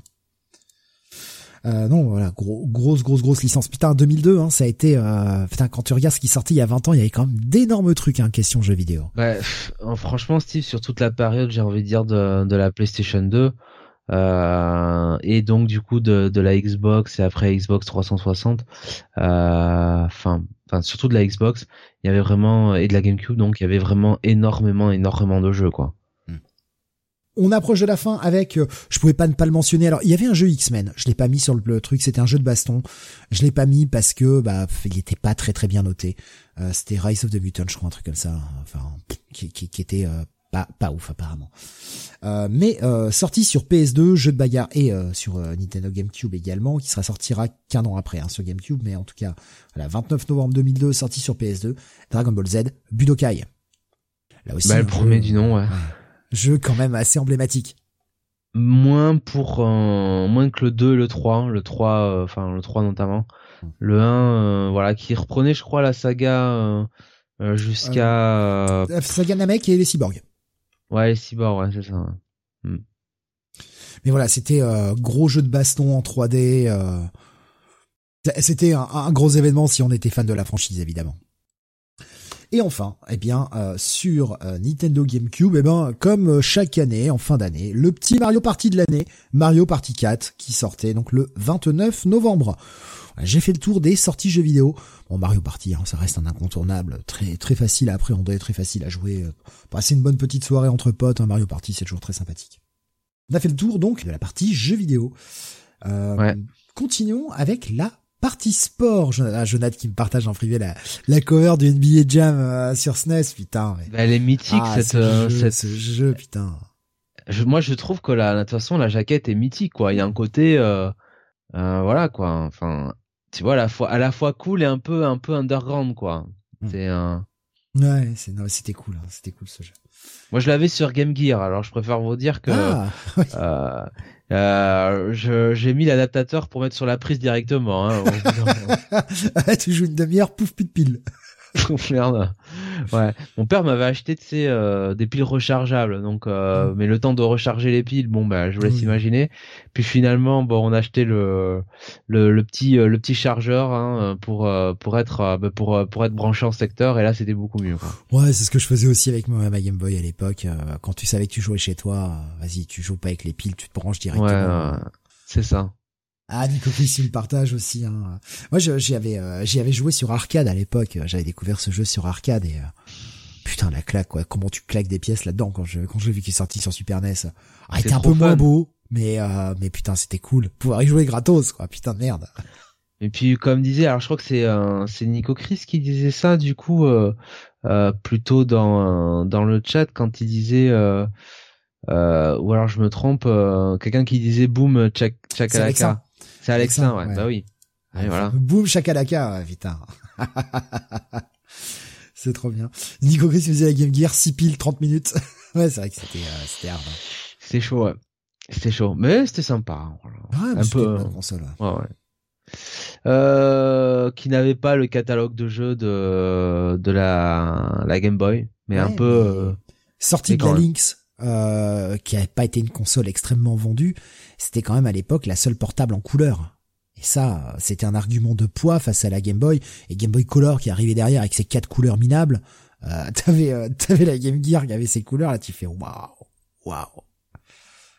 Ça a changé après quand la Game Boy Advance est arrivée, hein, mais, euh, ouais. c'est vrai qu'à l'époque c'était la seule console portable en couleur, quoi. C'était, euh, c'était pas, c'était pas rien, putain.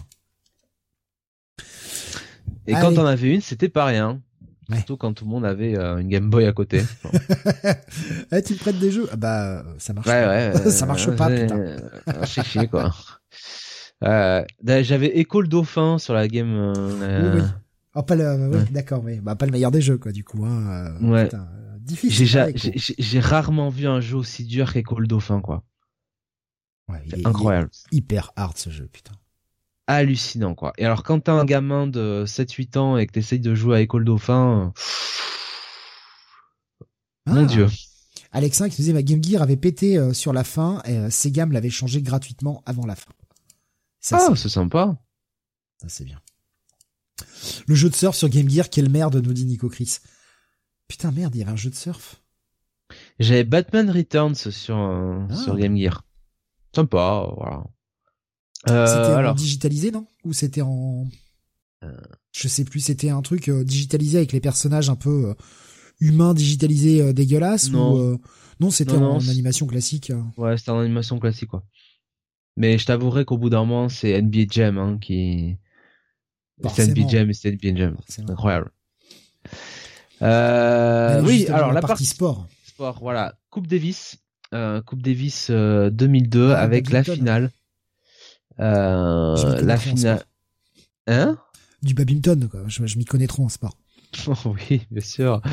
Euh, donc euh, la finale qui a eu lieu du 29 décembre au 29 novembre pardon, 1er décembre euh, du côté de Paris et du palais omnisport euh, de Paris Bercy, finale qui occupait la France.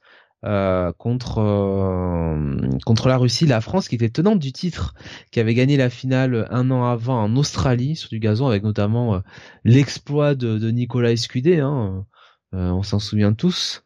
et, et donc là, c'était la finale. contre contre la Russie, la France qui avait quand même sorti en demi-finale les États-Unis quand même, et, et là face à la Russie, bah bah, les Russes ont gagné. Euh, les Russes ont gagné 3 à 2.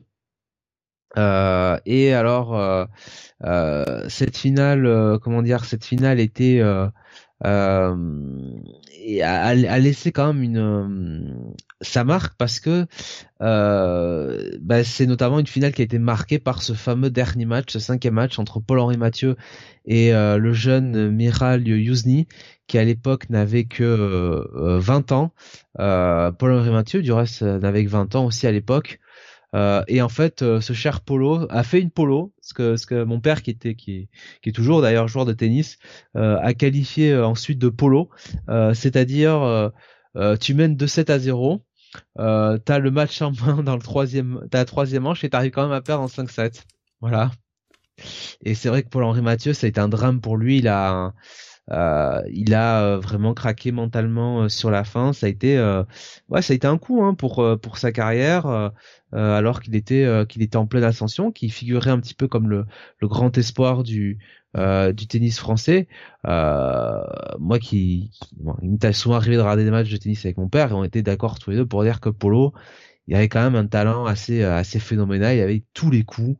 Euh, je me souviens d'un match entre lui et Rafael Nadal à Roland Garros. Ça devait être Roland Garros 2005, donc le premier euh, Roland Garros que gagne Nadal.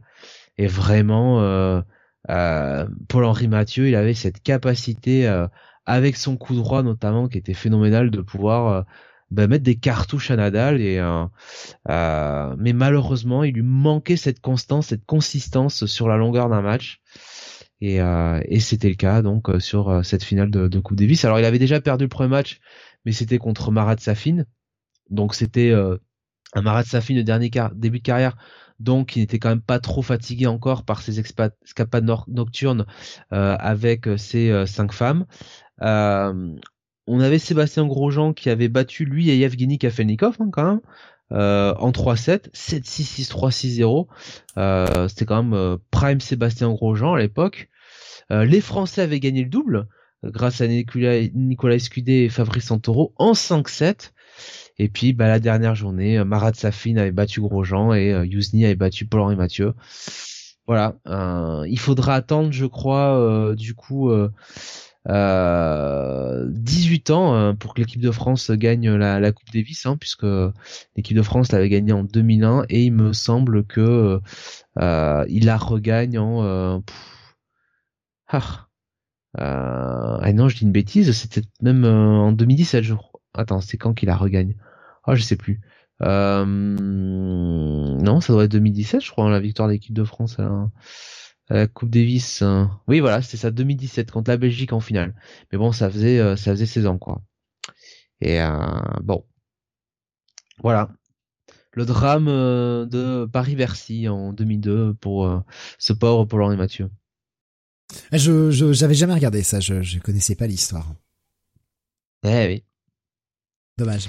Bon. Eh après, on a été en finale. C'est bien. Non. oui. Bah en plus bon, euh, faut dire que objectivement. Euh, quand tu regardes l'équipe, Sébastien Grosjean, Paul-Henri Mathieu, il euh, n'y avait pas des superstars non plus quoi hein, au niveau du tennis français t'avais pas le top player tu vois Sampras Agassi euh, tu vois des choses comme ça quoi hein. euh, même Marat Safin le jeune Roger Federer enfin on a on n'avait pas ces talents là quoi hmm. donc bon ben voilà pour la partie sport je crois qu'on a fait le tour voilà on a fait le tour hmm. On va continuer avec la partie manga, justement ce qui sortait en manga, en tout cas de, de marquant au mois de novembre 2002, avec bah euh, voilà petite euh, petite sélection des trucs. 1er novembre, sortie du volume 1 de, de Gantz. Euh, voilà, donc la série de j'ai vu son nom Oku Hiroya, voilà, un seinen. et donc euh, c'était euh, alors l'histoire de euh, Kei qui se retrouve qui censé mourir écrasé par un métro qui se retrouve dans un appartement en compagnie d'autres personnes et et avec une une mystérieuse sphère qui leur donne qui leur donne des ordres. Voilà. J'étais surpris de voir que ça avait 20 ans Gantz je pensais eh pas que c'était si vieux. Bah, le dessin faisait assez euh, bah, le dessin n'a pas vieilli, quoi, c'est ça que je veux dire en fait. Euh, publié hein, chez euh, Tonkam en VF, 37 tomes hein, quand même. Bah ouais. Ah ouais, 20 ans Gantz, putain ouais, surprise. Je, j'aurais placé ça plus, plus tôt, plus tard moi, en fait, tu vois. Euh, il me manquait les tomes 30 à 37, j'ai pris la réédition double pour finir, euh, nous dit Alexin, puis il y a Gantz E et Gantz D. Oui. Aussi. Ah, d'accord. Euh, donc, et euh, euh disait d'ailleurs avec 50 fin à chier. Mais j'ai pas pris les spin-offs du coup. euh, continuons ouais, avec un autre titre qui démarre. Chez. Parasite. Parasite euh, volume volume 1 euh, donc de Iwaki Itoshi un seinen donc voilà un titre un titre classique hein, aussi hein, en 10 tomes dont on a parlé euh, assez euh, assez récemment malgré tout dans le manga City puisque ça a été réédité en 2020 dans une version en 8 tomes chez Glénat. Tout à fait.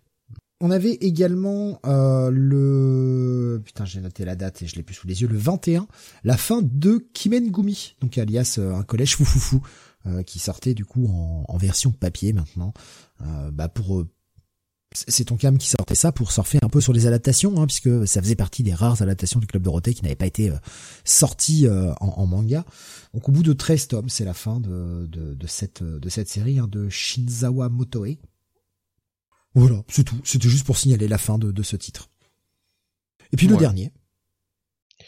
Ben, le dernier, c'est euh, Gun Last Order, volume 1, 27 novembre, qui était donc la suite de, de Gum. Euh, série que j'ai euh, commencé mais que j'ai jamais pu euh, terminer. ça m'a non là, j'adhérais plus au truc. J'en avais marre. Alors, je vois Alexa qui, corrige en fait. C'est la deuxième série en fait qui mène Gouli. Ça a commencé au collège. Ah, d'accord. Je pensais que c'était la première série. C'est la deuxième série de Kimen. Ouais, Game Last Order, moi j'y suis jamais allé, donc je je sais pas du tout ce que ça vaut. Mais bon, vu que tu dis que t'as jamais réussi à le terminer, euh, ça m'encourage pas des masses pour tenter le truc, tu vois. non, franchement, euh, ça m'a lassé, quoi. J'ai même, tu vois, je vais tout vous dire, j'ai même essayé de m'y remettre. Euh, alors, au moment de la sortie de de Battle Angel Alita, enfin, le film. Hein. J'ai une une, une, un moment de, de, de gum là comme ça qui m'est qui m'est venu. Euh, sans doute quand j'ai vu Jay Courtney dans le rôle de Yasugun. Euh, voilà. Et, et, et Gum autant très bien. Ça se dit toujours parfaitement. C'est c'est super. Autant Gum la Sorder pareil hein. le, le début sympa et puis très vite je peux plus quoi. C'est, c'est, ça me tombe, ça me tombe des mains, quoi. Il y avait Alexandre qui nous disait sur euh, YouTube, euh, j'ai jamais lu Gantz, mais son autre manga, euh, Inuyashiki, était excellent. L'auteur de, de Gantz, justement. Je connais pas ça. Je, je, je connais pas du tout. Euh, moi non plus. Bon, voilà, petite, petite reco pour ceux qui ont envie peut-être de s'y tester. je regarde un petit peu combien, combien de temps ça a duré quand même, parce que ça va toujours être intéressant. Euh, Inuyashiki, l'Astiro, l'Astiro Inuyashiki, ça te parle peut-être comme ça, Jonathan. 10 tomes, c'était sorti, euh, sorti en France, euh, je sais pas chez qui d'ailleurs. J'arrive pas à trouver chez qui. Chez Kiyun, voilà. Non, ça te parle pas? Non. Euh, bah voilà, pour euh, Alexandre nous dit c'est un papy qui se retrouve transformé en robot et se bat contre un jeune robot. Ah, il fait Gigante aussi. C'est le même auteur que Gigante. Ah ouais, Gigante, ouais, c'est ouais, c'est particulier, ouais. Je sais pas si t'as testé Gigante. Un petit peu, ouais. C'est c'est particulier, ouais. Beaucoup. ouais, ouais, ouais. Euh, allez, on va passer à la partie euh, métal. On approche de la fin. Euh, la partie métal avec une petite sélection, hein, comme je dis, petite sélection d'albums. Euh, là aussi, j'ai pris que les, groupes les, les plus euh, représentatifs, les plus connus. On avait euh, notamment le 5 novembre la sortie du septième album du groupe anglais Cathedral, qui est un groupe de Doom, Doom Heavy, voilà, avec justement The Seventh Coming, sorti en novembre 2002. Euh, le deuxième album du groupe allemand de hum, mélodique death metal, metalcore, mélodique death metal, voilà. Euh, Evolution Burn, euh, donc le deuxième album qui s'appelle Whatever It May Take. Grosse sortie là aussi euh, pour ce 12 novembre, la sortie du sixième album du groupe suédois Opeth. L'album s'appelle Deliverance. toujours aussi cool cet album, putain. Je, l'ai écouté cet après-midi pendant que je préparais le, je préparais le, restant du conducteur, notamment tout ce qui était partie métal, jeux vidéo, tout ça. Et qu'est-ce qui passe bien cet album? Il y a des ambiances, il y a des trucs de, de fou dessus. Euh, pas, euh, c'est un album qui, voilà, pêche, on va dire, par son nombre de morceaux, puisqu'il n'y aura que six morceaux sur l'album. Oh là là, six morceaux, ça fait pas beaucoup quand même, mais l'album fait 61 minutes, puisque euh, hormis un tout petit instrumental pour la quatrième plage, hein, il n'y a aucun morceau qui fait moins de 10 minutes sur l'album. Des, des, très longues plages, des très longues pièces, mais euh, vraiment super cool. Très très bon album de Deliverance. Enfin, de très bon album Deliverance, cet album d'Opeth. Euh, on a le deuxième album du groupe norvégien de power metal. Là, on est sur du power. Euh, le, le, groupe Pagan's Mind qui sort donc son deuxième album qui s'appelle Celestial Entrance. C'est du, ouais, bah c'est du, c'est du power quoi du power ou euh, power ou symphonique metal, appelez-le comme vous voulez, mais euh, voilà, ça reste euh, c'est très cool. Ah, Alexandre qui me dit oh oui, délivrance, ouais, délivrance, c'est masterpiece hein, cet album, franchement excellent. Toujours du côté de la Suède, on avait là aussi du mélodique death metal avec la sortie du quatrième album d'Amon Amarth. Ah, c'est du viking, ça tabasse, ça gueule, c'est c'est très bien, l'album s'appelle Versus the World. Euh, franchement, très très bon album là aussi, ça s'écoute très très bien. Toujours une valeur sûre euh, à Et d'ailleurs, euh, bah, j'en profite hein, pour glisser, pour glisser gentiment, euh, bien que je commence à travailler hein, sur le la, dernière partie hein, de, de, cette trilogie cette trilogie religieuse de dans, dans les Rock City, euh, j'ai juste pas beaucoup de temps pour avancer dessus. Mais évidemment, il y aura du du, du Amon Amarth puisque cette troisième partie sera consacrée à la mythologie nordique. Donc euh, voilà, ça va être euh, ça va être cool. Faut juste que j'arrive à avoir le temps de, de, de, finir de boucler ça j'espère pouvoir le faire d'ici la fin de l'année. Je, je, peux même pas l'assurer tellement tellement j'ai plein de jours de boulot et ça va être compliqué. Euh, continuons avec le onzième album du groupe suédois, là encore, Bathory. Alors là, on est sur du viking metal. Euh, eh bien, c'est l'avant-dernier album. Euh, c'est leur onzième et avant-dernier album euh, de, de, ce groupe qui s'appelle eh bien Nordland 1. L'année d'après, ils sortiront le Nordland 2, justement, en 2003, qui sera le dernier album de ce, de, de ce groupe avant qu'ils se séparent. Deuxième album pour, euh, là on retourne du côté des États-Unis, le groupe Mudvayne. Voilà, hein, qui avait bien cartonné avec son, son morceau Dig. Euh, eh bien, Mudvayne avec le deuxième album qui s'appelle The, End of All Things to Come, euh, sorti le 19 novembre 2022. Et je terminerai avec bah, le poids lourd, euh, System of a qui sort son troisième album qui s'appelle Still This Album. Vous avez tous vu cette pochette, hein, on a juste euh, le truc en mode CD, euh, CD gravé, écrit à l'arrache dessus. Hein. Voilà, donc on a quelques bons petits titres, hein, un bon petit, un bon petit album de, de System qui continue de de faire monter de faire monter la sauce après le très bon Toxicity et puis ils reviendront trois ans plus tard avec bah, Mesmerize qui a été un énorme carton. Voilà pour la partie métal. Comme j'ai dit, ça va être assez court, hein. assez court, hein, vraiment. Euh, pas euh, pas de, grosses de, grosses hein, sorties. Il y avait plein d'autres choses, mais euh, en tout cas en termes de sorties majeures, c'est c'est ce qui c'est ce qui remontait au-dessus des autres. Et on va conclure avec le top 50 maintenant de ce qui se ce qui était le top des charts en France. Et oui, qu'est-ce qui se vendait le plus Mon bon Jonathan, tu vas nous raconter tout ça. On va, comme d'habitude, essayer de jouer à découvrir euh, les choses les plus euh, les plus outrancières que nous avions en France. C'est presque c'est presque un positif ce que tu dis là comme qualificatif. Euh, Nico Chris dit il y a la catégorie musique. Steve, tu veux dire que le top 50 c'est pas de la musique? C'était un peu le but, ouais. non mais oh.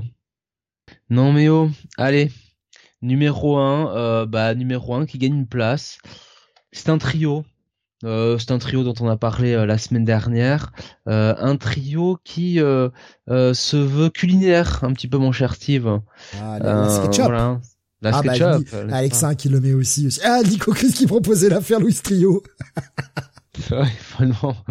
voilà. ok.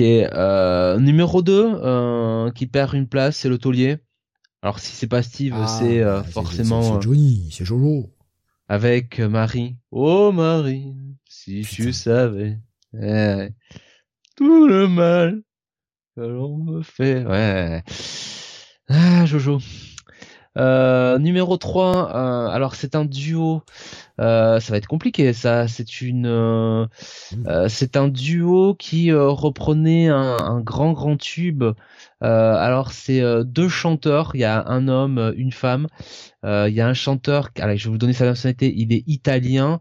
la chanteuse pour tout vous dire, je ne sais pas sa nationalité, je vais vérifier tout de suite. Euh, je pense qu'elle est, euh, eh ben, elle est française. Voilà, elle est née à ici les Moulineaux, mon foi. Ah, euh, Nico Chris qui proposait Tina Arena au départ, mais euh, bah non, du coup. non, non, non, non, non, ah, non, non, non. c'est, c'est une chanteuse. ouais, ça va être dur pour vous, hein, pour trouver. Bon, le chanteur, la nationalité est italienne, et c'est un chanteur italien quand même assez connu. Eros Ramazzotti. Non, non, non, Eros, non, c'est pas Eros. Ah bah c'est c'est ah, c'est pas le celui euh, celui qui chante à l'aveugle. Non. Non, c'est pas lui. Ah putain, je, je retrouve pas son nom, je suis désolé. C'est c'est pas Roberto Alagna, évidemment. Mais non, Andrea Bocelli, tu penses Andrea Bocelli, ouais, c'est ça. Merci, je je retrouvais pas son nom. Hélène Segara nous proposait une non. Non, non, c'est euh, ça va être dur. Hein. Euh, c'est euh, son prénom. Alors le prénom c'est Umberto. Voilà, Umberto quelque chose. Euh, donc euh, Umberto euh, Spaghetti. Non, c'est ça. ça. Umberto Tozzi nous propose Nico Chris. Eh ben c'est Umberto Tozzi. Alors là, ouais, la chanteuse n'avait pas trouvé, s'appelle Lenaka euh, et reprenait Tiamo. Oh, oh là là. Oh là là. Ti amo. Oh là là. Ouais. Bon, euh, numéro 4. Euh, numéro 4, bah, c'était euh, c'était d'époque. Euh, c'était la saison. Euh, et Chant de Noël, Maria Carré. Non, j'aurais mis un petit peu plus de d'effervescence là-dedans. Euh, non, c'est euh, c'est quelque chose qu'on qu'on retrouve aujourd'hui, qui est de nouveau euh, de nouveau à la mode. Oh la Starac, sa mère, c'est Nico eh oui. Alexin qui nous dit la Starac. Avec chaud, Alexin ce soir. avec musique. Oh, Et que chacun se mette à chanter, et que chacun se mette, chacun te contre serré, chacun se relâché, la contre-musique. Voilà, de la grosse merde. Bref, euh, qu'est-ce qu'on a après Oh, Euh, Numéro flammage. 6, ça gagne quatre places. C'est une chanteuse française euh, qui s'était fait co- connaître euh, donc euh, par un énorme tube euh, en 96 et qui était surtout connue pour euh, ses débuts à la télévision française sur M6. Euh, voilà, Ophélie Winter? Bien sûr. Ah, Avec Ophélia, Sach. il nous proposait Schizophila, mais ils sont chauds nos auditeurs ce soir. Eh oui, ils sont chauds. Ils sont chauds. Euh, Qu'est-ce qu'on a encore? Ouh, est-ce que vous avez trouvé ça? Numéro 9, c'est un chanteur qui était un ex C'était quoi le titre, excuse-moi, de de Winter? Sache. Ok, Sache. Aucun souvenir. Et euh, ce chanteur, euh, c'était euh, le chanteur d'un grand, grand, grand, grand boys band de, euh, anglais euh, ah, des années euh, 90. Robbie Williams. Non, non, non, non, non, non. Sinon, j'aurais dit que c'était un petit peu l'un des chouchous de ma sœur. Non, c'était pas Robbie Williams. Euh, c'est un autre, un autre groupe anglais. Alors, je crois qu'ils étaient cinq. Justin Euh, et, Timberlake nous propose Alexin, mais c'est c'est pas américain J'ai j'ai dit anglais, merci. Ouais. Euh, voilà. Euh, non, non, euh, c'était euh, c'était un groupe qui avait notamment fait, je crois, euh, un titre sur euh, le film de Mr Bean, euh, l'adaptation cinématographique de, de Mr Bean, Euh, et euh, et donc le donc ce chanteur en question était le chanteur euh, principal de ce groupe, c'est même le leader hein, du groupe. Euh, alors euh, bon, euh, euh, je sais pas quoi trop vous donner comme euh, comme indice. Hein. Là, Euh, je- sinon- j'avoue que je sais. Alors je vais vous donner quand même le, le- le groupe du nom, le, enfin le nom du groupe, puisque évidemment vous, vous galérez à trouver ce, ce groupe de boys band britannique, hein, si c'est pas Worlds Apart, si c'est pas Take. That, euh, Ah, si East c'est pas, 17. euh, c'est pas East Seventeen, euh, si c'est pas, euh, Ah, Nico Chris euh, proposait Five Retarded. Je suis pas sûr que ce soit ça. non, si c'est pas, si c'est pas si, si c'est pas ça, ben qui ça peut être.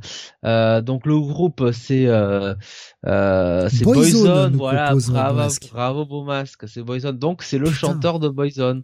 Ah merde, je sais pas. Donc maintenant à vous de, moi, je à sais vous de pas. trouver. Hein, alors, Alors les gens, les gens vont trouver sur le chat parce que alors moi je, je sèche hein, honnêtement là.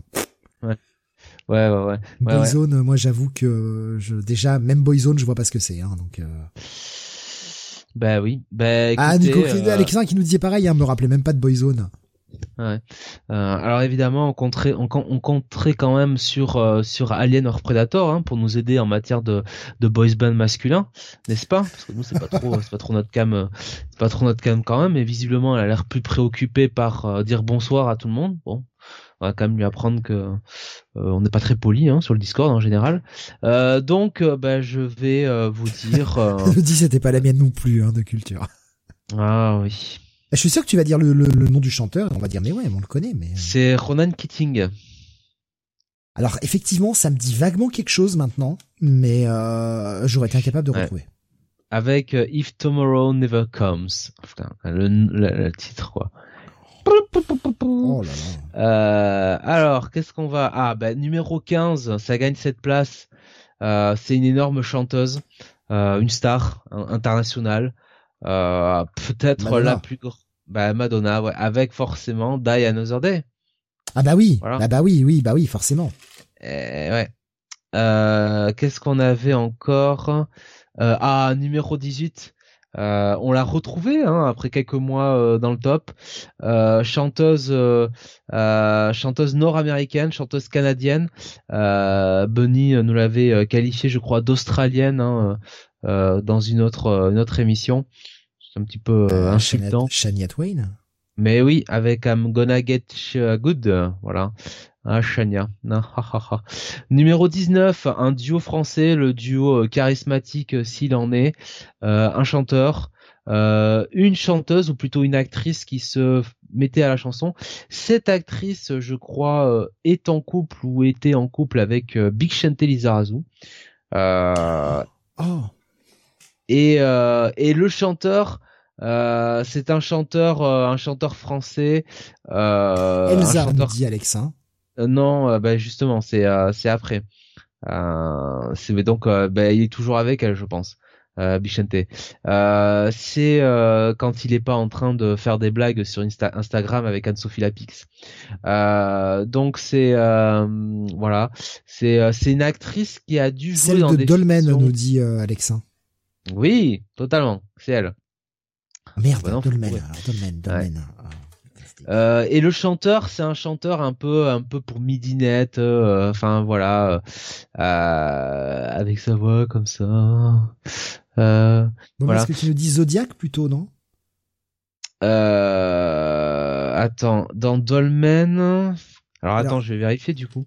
Nico qui nous propose Julio Iglesias pour le chanteur. J'ai dit chanteur français, hein, Nico Chris. Euh, alors attends que je vérifie qui c'est. Non, c'est pas Dolmen. Hein. C'est, euh, c'est, alors c'est du coup c'est Zodiac du coup. Euh, alors attends. Le dit la blonde. Est-ce que ce que me disait Dolmen, c'est la brune à gros seins? Alors, façon de qualifier.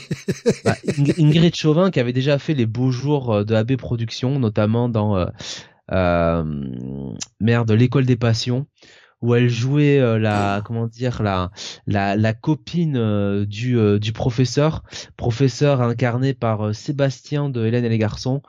Euh, je vous cache pas oh qu'Ingrid Chauvin volait le show à chaque fois.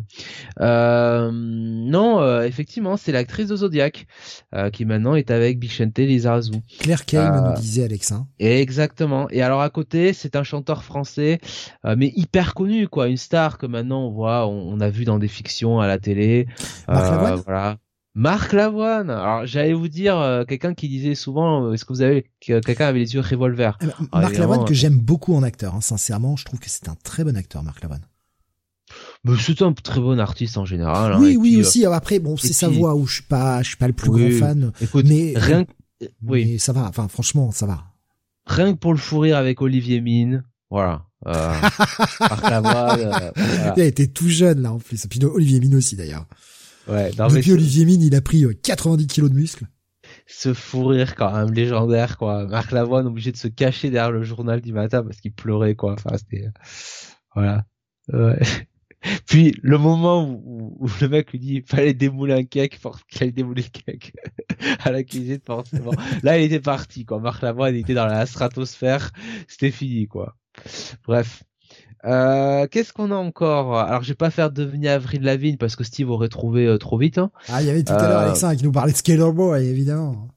Non, c'était Complicated là. Ouais. Numéro 24, Steve, ça a gagné 71 places et c'est une grande chanteuse internationale dont tu as parlé juste avant. Donc maintenant, je compte sur toi pour la trouver tout de suite. Maria Carey. Voilà, avec Through the Rain. Putain, je connais pas ce morceau. Hein.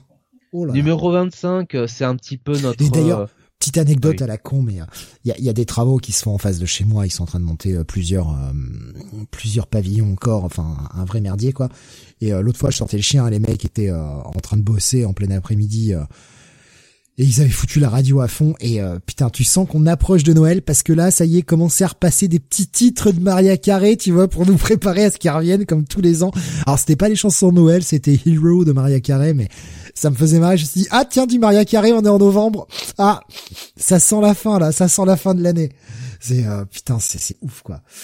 Schizophile qui nous dit pareil, il y a du téléfilm de Noël sur toutes les chaînes. Euh, Alexandre nous dit les téléfilms de Noël ont commencé depuis euh, octobre. Ouais. Eh, numéro 25, euh, numéro 25, c'est une chanteuse je sais pas ce qu'elle est, mais euh, tout ce que je sais, c'est que c'est un peu notre fantasme de jeunesse euh, franco-québécoise, non à particules, enfin non non euh, non composée plutôt, rousse évidemment. alors pas aussi. Ah, Natacha Saint-Pierre propose Alexandre. Voilà, mais oui, Natacha.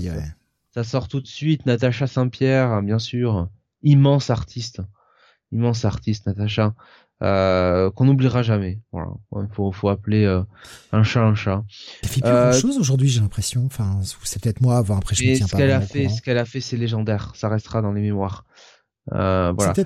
C'est peut-être totalement reconverti. Hein, j'en sais rien. Après, moi, je, je suis pas du tout, mais. Non, moi, j'aurais bien converti. numéro numéro oh là là, 41. C'était une entrée. Alors, je sais pas si c'est son premier tube, enfin son premier titre. Euh, mais euh, c'est un euh, c'est un rappeur alors maintenant qui est, j'ai l'impression qu'il est plus connu pour la polémique que pour vraiment, en fait, ce qui ce qu'il peut faire comme production. voilà. je sais pas, je sais pas comment. Il a un nom un peu bizarre. Voilà. un nom un peu. On a l'impression un petit peu que c'est un personnage de dessin animé. Booba nous proposait Schizophilie, j'avais raté. Voilà, ben Booba, oui, tout à fait. Putain, j'avais raté, j'avais raté son, son message, pardon. Ah, il, a, proposé en plus il y a un petit moment hein, déjà, donc euh, il était, euh, il était chaud, Schizo. Il était chaud, hein. Euh, alors qu'est-ce qui hein, c'est incroyable. Ah ouais, numéro 71, un grand chanteur euh, qui a tout fait, qui a fait. Euh, ah, polémique, Booba, il nous disait, bah oui, oui, oui. Qui a fait un peu de, euh, qui a fait un peu de salsa, qui a fait un peu de, voilà, de, de musique un petit peu parisienne et tout. Euh, euh, parisienne. de, de, de, non, non, non, hein, aussi, il a fait plusieurs trucs. Euh, il a fait du mambo. Danny Briand, oh bah là, tout le monde nous propose Danny Briand. Voilà. voilà, Danny Briand, bien sûr. Avec euh, Tuvio, t'as l'americano. Enfin, je sais pas comment ça se dit, ce truc. C'est Ah, putain, c'était, ça a 20 ans, ce truc-là? Ah ouais. Putain, on a entendu partout. La vache, ça a 20 ans, ce truc. Ouais. Oh, putain. Oh, le coup de vieux, là, d'un coup. Numéro 78, ça perd de place. Euh, c'est un groupe euh, de pop français, je crois, euh, dont la chanteuse principale, la chanteuse était la fille d'une actrice.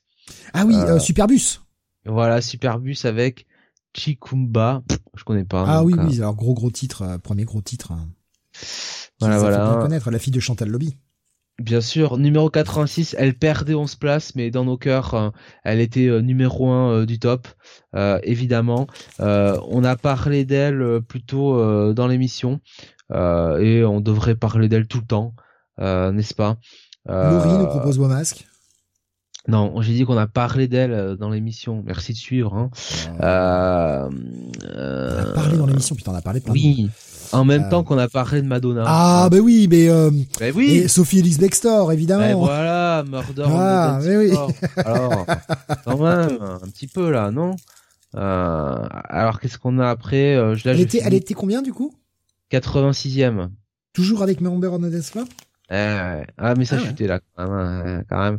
Oui après bah, les titres ont forcément une durée de vie hein, au bout d'un moment. Oui, oui, oui.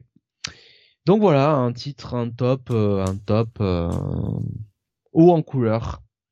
Ouais, euh, c'était assez varié quand même. On notera quand même. Alors il y a, y, a, y a des places quand même que tu sautes évidemment, mais mais on notera qu'il n'y a pas encore une grosse domination rap R&B évidemment dans le top hein, pour le moment. Et je les je, les passe. Ah ouais, il y en a tant que ça déjà Ah non, mais il y en a plein. Hein. Ah ouais, ah putain. Ouais ouais. Ah. Pas de garou, nous disait Alexin avec une petite larme. Bah oui, mais s'il y avait du garou, comptez sur moi, hein, j'aurais, euh, j'aurais tout sorti, j'aurais tout mis là. Hein. c'est scandaleux, nous disait Schizophile, pas de garou. Ah là là. Ah là là, ouais. Ça manque de Laurie quand même, pas encore à son prime, nous disait vos masques. Ben non, euh, je crois que le week-end arrive bientôt. Ouh là là. Eh oh là là. Eh oui je me sens vieux déjà, rien d'entendre des trucs comme ça, je me sens tellement vieux. Je me dis tellement loin de ce que j'écoute. Et de ce que j'écoutais même déjà à l'époque. Ouais, t'écoutais pas grand chose à l'époque, hein. Oh putain, euh, plein plein de trucs, mais alors euh, rien qui te passait à la radio. Rien. Et le mois, le mois prochain, le mois prochain, je regarde ce qu'il y a. Il y a, il y a des titres très intéressants. Il y a des ah, nouveaux titres là, ouais. ouais, Je pense notamment à un euh, qui fera parler. Ah bah c'est cool ça. Ouais.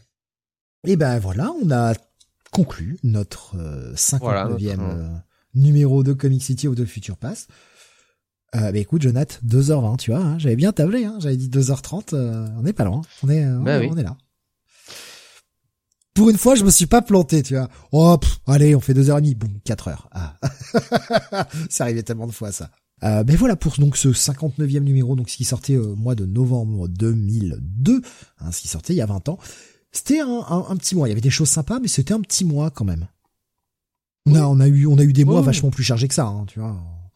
Euh, il y, avait, bon, évidemment, euh, puisqu'on est en fin d'année, il y a quand même une grosse section jeux vidéo. Niveau comics, il y avait quand même des trucs, mais c'est vrai que ouais, c'était un, petit mois. Et on se retrouvera justement le mois prochain bah, pour conclure cette année 2002 avec bah, encore une fois un regard sur ce qui sortait en, comics, en ciné, à la télé, tout ça. pour avoir regardé un petit peu déjà le truc du mois prochain, il y a pas mal de trucs, pas mal de trucs sympathiques qui vont nous faire discuter. Donc ça, ce sera plutôt cool. Et puis euh, on aura euh, eh bien encore une émission cette semaine. On aura notamment vendredi. Et oui, obligé de, de, de faire ça vendredi le Comic City, le Comics Weekly pardon, euh, numéro 611 avec les sorties de la semaine.